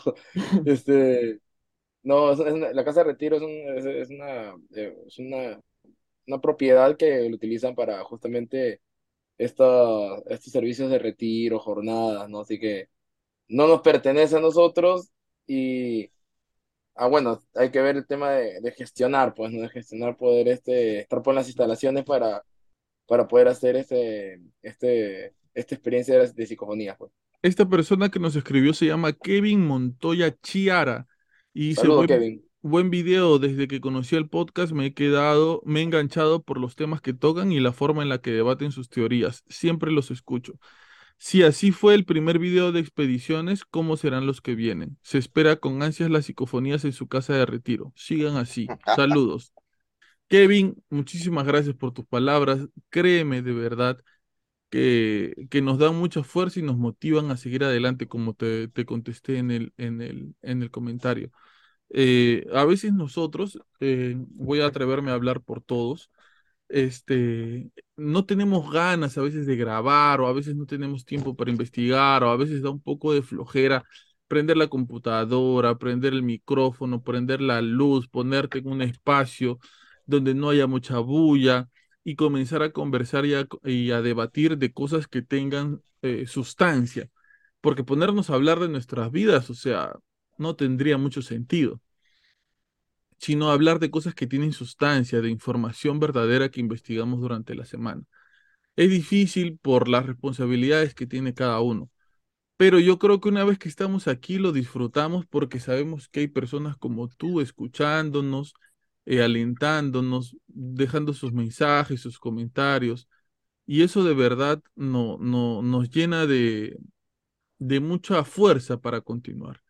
Así que si puedes, más seguido suelta uno de esos mensajes. Estamos muy felices de, de que lo hayas hecho. Espere- esperamos de verdad que te haya gustado esta sesión, este episodio. Vamos a hablar la próxima semana. Esto, esto sale el día jueves. Este, y el sábado también tenemos nuestro podcast con, con Walter y con Carlo André, hablando de otras cosas. Propon si quieres tú tu- tu- tus temas o si tienes una historia para no, dormir, mándala, acá la, soltamos en el podcast. Pero sobre todo, si te gusta el contenido, compártelo, por favor. Vamos a estar muy felices nosotros de que hagas eso por nosotros. Uh, Omar Cruz es como los hombres, alias Pepe. Hasta la próxima semana. Y tu recomendación de la semana, por favor. Bueno, es- eh, estoy un poquito, me llama la atención que ha vuelto la lluvia nuevamente, pero más fuerte, ¿ah? Hoy sí, ah, sí. Lo que pasa es que para los que nos oyen, este, para los que nos oyen y, y no son de Lima, acá en, en Lima, en Lima no es muy frecuente tener lluvias así fuertes, ¿no? Como la estamos teniendo ahorita y en verano todavía, ¿no? Y pobre nuestra ropa que está en el cordel, ¿no? Pobrecito. Las medias, las medias, los calcetines. Sí. Su madre. Voy a tener que lavar este, voy a tener que lavar la ropa mañana. No, sí, es que cuando llueve a veces, al menos acá en Lima, llueve con la, o sea que no sé por qué, pero al menos cuando pongo mi ropa y llueve, llueve con todo y barro, ¿no? Se tengo que lavar de nuevo. Pero bueno, este, como dice este Pablo, este, a veces este, uno, como decía, un poquito cansado por el trabajo, ¿no? Porque nosotros no nos dedicamos en verdad a esto, pues no. Nosotros este, tenemos otros trabajos, ¿no? Nosotros este, hacemos algo, pues, ¿no? Pero el cansancio se nos va cuando sabemos de que hay una persona detrás que está esperando un día jueves, un día sábado, escuchar esas historias, pues. Y eso es lo que realmente nos alimenta y nos llena de ganas de seguir adelante, pues, ¿no? Gracias a todas las personas que nos están, nos están oyendo. Gracias por, eh, por perseverar junto con nosotros, porque todo esto es un camino de perseverancia y que mm, próximamente celebraremos cuando lleguemos a los 50 suscriptores en YouTube, ¿no? 500. 500, Ah, 500, 500, ya el cansancio ya me está, me está comprimiendo la, la- la cabeza. Sí, y, y- y- y gracias una vez más, Pablo, por, por este, invitarme a esta, a esta familia, porque ya creo que nosotros somos familia, ¿no? Somos familia, la familia de Habla, Pa- Habla Pablo Podcast. Y bueno, mi recomendación para esta semana, bueno, va a ser de que, al, al menos para los que estamos en Lima, por favor, usen bloqueador. Usen bloqueador porque está bravo. Yo, este, yo, yo te comento, Pablo, te comento, Quique, primera vez que he sentido de que me arde la piel, ¿no? Esa sensación que tú tienes cuando vas a la playa y el otro día no te arde la piel. Ujú. O sea, Insolación. yo que, yo que trabajo en mi casa, yo que no he salido casi mucho al sol, salgo más, trato de salir en la noche nada más. O sea, tanto, tanto calor está haciendo ahorita acá en Lima que me arde la piel en, la- en las tardes, ¿no? O sea, por favor, a todas las personas que salen afuera, pongan su, su bloqueador porque Sí, hay- es raro, es raro. Nosotros normalmente en Lima estamos en 21, 22, 23 grados a lo mucho y hace poco están diciendo las noticias que, que cuidado con los niños a la hora que salgan porque vamos a llegar a 31 grados. A la miércoles. ¿Cuándo hemos, ¿cuándo hemos estado en 31 grados en Lima? yo no le encuentro otra explicación por qué siento, he sentido en la tarde de hoy y de ayer de que me arde la piel, ¿no? Como cuando me iba a la playa el otro día ardía, como te decía, ¿no? Sea, tiene que ser esto lo que ha dicho el Senami, que, que estamos llegando acá a 31 grados, ¿no? ¿Cómo serán nuestros oyentes que están en otro país que de repente llegan a 40 grados? En ¿Qué Puerto Rico? ¿no? En Puerto Rico En llegan Puerto a Rico, 40. Puerto Rico. Oye, Omar, Argentina. ¿y, y te acuerdas que la semana pasada dijimos si esta semana no hablan nada acerca del accidente en Ohio, quiere decir que algo traman? ¿Has escuchado algo tú en las noticias? En la, eh, en las noticias que yo he visto, al menos, no. Y yo que paro, paro vino TikTok, tampoco nada en TikTok. O sea, es raro, ¿no? Qué pena, ¿no? Qué pena porque uno que puede especular, especulábamos que el tema del- de estos ovnis que han sido derribados por, por los estadounidenses, al final podría ser una gran cortina de humo por el tema de Ohio. Ujú. Triste, Y, a- triste. Y ahora supuestamente eh, cada vez más cerca la, la tercera guerra mundial entre Rusia y Estados Unidos.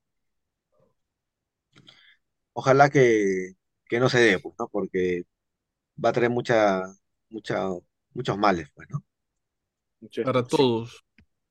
Como te digo, sí, hemos salido, hemos salido de la, somos los sobrevivientes del COVID, ¿no?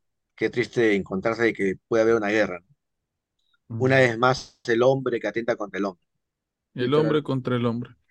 Eh, Quique Maurtua, muchas gracias por estar esta semana con nosotros y tu recomendación para esta semana y si es que quieres tus palabras para nuestros suscriptores. Eh, no, primero, gracias Pablo, gracias Omar, eh, y gracias a todos los, los que nos escuchan y también nos ven por, por nuestros canales, ¿no? Gracias a ellos es que eh, seguimos avanzando, seguimos creciendo, seguimos haciendo cosas nuevas como lo del reportaje y que esa psicofonía tiene que salir, esa psicofonía tiene que salir. ¿no? Este, y también saludo para todos los, los suscriptores que, que porque es gracias a ellos que, que, bueno, el podcast sigue, sigue avanzando, pues, sigue avanzando, ¿no? Este, recomendación para esta semana, eh, que hagan deporte y se inscriban en el Rosario en Ruedas, que va a ser la comunidad de la, de la parroquia en que Ah, participo, que va a ser este domingo 26, ¿no? Este, para todos los que están, todos los que estamos en Lima, ¿no? Este, la inscripción solamente son dos soles, ¿no? Dos soles, ni un, ni un dólar es ni un dólar. ¿Y qué incluyen esos dos soles? ¿Qué incluye? Es más que todo por los gastos que estamos eh, de materiales que ¿Cuál se va a gasto si todos van en bicicleta? No, pues, pero que vamos a repartir cier- cierto. ah, Eso agüita, tienes que explicar, pues eso Por eso, que pues, explicar. estoy explicando. Porque la gente, Agüita, tú dices dos soles y la gente dice, o sea, vamos a hacer Rosario en ruedas con mi bicicleta y si me tengo que dar dos soles, mejor rezo yo solo. No, Claro, así incluye más, más que más- más- incluye tanto lo- las ambientaciones que vamos a hacer en cada estación, como también los carros que nos van a estar acompañando para, resguardar a todos los ciclistas. Ya, Ah, o sea que van a estar ustedes eh, eh, manejando su bicicleta, pero al costado va a haber carros para que no haya accidentes. ajá, exacto, exacto. Mm, Ya somos Vale. más o menos unos 30 inscritos, ¿no? Y, y ya es un número, bueno, eh, con que cada uno con su bicicleta ya es un buen, es una buena, un buena mancha, un buen grupo, pues, ¿no? Así que eh, eh, están, están invitados, ¿no? Si quieren información inscribirse, pueden escribirme directamente a, a mi Facebook o a mi Instagram. Me encuentran como Jesús Enrique Maurto Rosas en Facebook o también en Instagram como Jesús Enrique. Y así que ahí me pueden escribir No para sé si tú ves el podcast, no sé si tú ves el podcast, pero yo pongo tu arroba de Instagram debajo de tu cacharro. No ve, no lo ve, no lo ve. No lo ve, pues, no lo ve, no lo ve, y como no lo ve, dice, ah, mi arroba es esto, yo pongo tu arroba Jesús No, está Enrique, lo pongo pues, abajo de, de tu cara. máquina. Multa, Sí. multa. Ay, ¿cómo va la Ya, fecha? despedido Maurto, ¿ya? Despedido. Ah, la miércoles, necesitamos. Despedido Kikín, ¿ya? No, Este, pues, siempre lo menciono. y no vayan, ah, no vayan a, su- a su No vayan. no vayan, no, no vayan. Yo voy a armar una, un sol voy a cobrar. Voy a dar chela, chela para todos. Ah, la miércoles. Este, eh, eh, ¿sale el bar esta semana? No. No, no, esta semana no por lo que vamos a hacer lo del Rosario. Ah, ya, ok, esta semana no hay bar, pero pueden seguir aquí en Maurtua en el bar del Samaritano en Facebook. Ahí hace transmisiones. Quiere imitarnos y quiere hacer nuestra competencia, pero ¿podrá? Ah. Jamás. Ay, ya, ya, ya, se- Jamás. ya, ya, ya ¿Podrá? sana Jamás. herida. Jamás. Sana esa herida. Este, y muy bien, yo este, quisiera recomendarles, mira, ahora estamos hablando de las cosas cuánticas, vayan a ver Ant-Man. Yo no les voy a decir si está buena o está mala, ustedes véanla y saquen sus conclusiones ustedes, pero creo que van a poder responderse muchas preguntas que nosotros estamos teniendo hoy aquí, hablando de las computadoras cuánticas y de lo que puede ser el mundo cuántico y de si algo podría salir de ahí. ¿Sí? Este, yo, la fui a ver el, día que se estrenó acá en, en Lima. Este, eh, la pasé chévere, la pasé bien, pero justo ahora que estamos hablando de estos temas cuánticos, sería bacán que la vayan a ver. Este, y nada, muchísimas gracias por estar ahí, acompañarnos. Eh, vamos a sacar más investigaciones y el domingo, este domingo, sale una entrevista con una de las personas más reconocidas sobre el tema paranormal en el Perú, el señor Pedro Noguchi. Tenemos un entrevistón con el señor Pedro Noguchi. ¿Te gustó? Kike no estuvo. ¿Te gustó la entrevista, este Omar? La verdad que sí, sí me gustó mucho. Pedro Noguchi, una persona que sabe, sabe más que nosotros al menos, ¿no? Porque él mismo, creo que él mismo dijo de que él no es que tenga una conclusión, solamente que él, este, él, este, él, él- él a través de sus investigaciones con su grupo nos ha mostrado lo, lo- lo- lo que ha descubierto, ¿no? Y, y que nosotros mismos saquemos las conclusiones, ¿no? Y me gusta muy, me gustó mucho porque también este, habló sobre ciertos temas que yo no, no, no sabía, ¿no? Conceptos que no, como el tema de los este, seres elementales, de espíritus elementales y, y otros conceptos que ya, y otros temas que lo, que lo tienen que ver el domingo, ¿no? Eh, Pero habla- Noguchi, una, una persona que, que sabe, ¿no? Sí, Sabe, sabe, sí, sabe. una persona que sabe muchísimo, muy amable para explicarnos a nosotros que somos a veces medio brutos en estos temas y le dices, pero ¿por qué? ¿Por qué? Tuvo la paciencia de, de explicarnos y decirnos el porqué de cada cosa. Y este, yo creo que, va- que van a disfrutar ustedes mucho la entrevista. Hemos hablado de, de incluso este, leyendas urbanas de Lima, hemos hablado de todo. La Casa Matucita, La Llorona, La Gritona, La Renegona, de todas hemos hablado. Así que Claro, porque, este, claro, sí, porque nosotros a veces hablamos de cosas que teorizamos, hemos escuchado, pero, pero Pedro Noguchi es una persona que ha investigado, ¿no? Ha investigado y él pone las cartas nada más sobre la mesa, ¿no? Para que sí, uno saque su conclusión. es una persona que sabe mucho. Yo creo que van a disfrutar mucho el podcast del domingo que vamos a sacar con el señor Pedro Noguchi. Muchísimas gracias por acompañarnos. Recuerda que si tú estás pasando por un momento malo, negativo, no seas como Quique Maurtua, escucha el podcast, ponnos ahí mientras estás haciendo una u otra cosa, reprodúcelo. Tú sabes que el podcast es de ese tipo de contenido que no secuestra tus ojos. Tú puedes estar haciendo cualquier otra cosa sin necesidad de vernos y aún así vas a entender de lo que estamos hablando. Quizás no te gusta el tema paranormal, pero aún así ponnos, porque nosotros no todo el tiempo estamos hablando de temas paranormales. Al contrario, quizás escuchar la conversación de, de personas, escuchar nuestra voz, escuchar el perro que, del vecino de Quique que ladra, de alguna manera te acompañe y te relaje. ¿Sí? Si estás pasando por un momento negativo, malo, por alguna circunstancia, quédate por aquí, acompáñate de nosotros, que nosotros nos acompañamos de ti. Esto fue Habla Pablo, el podcast del pueblo en su sección Historias para no dormir. Hasta luego.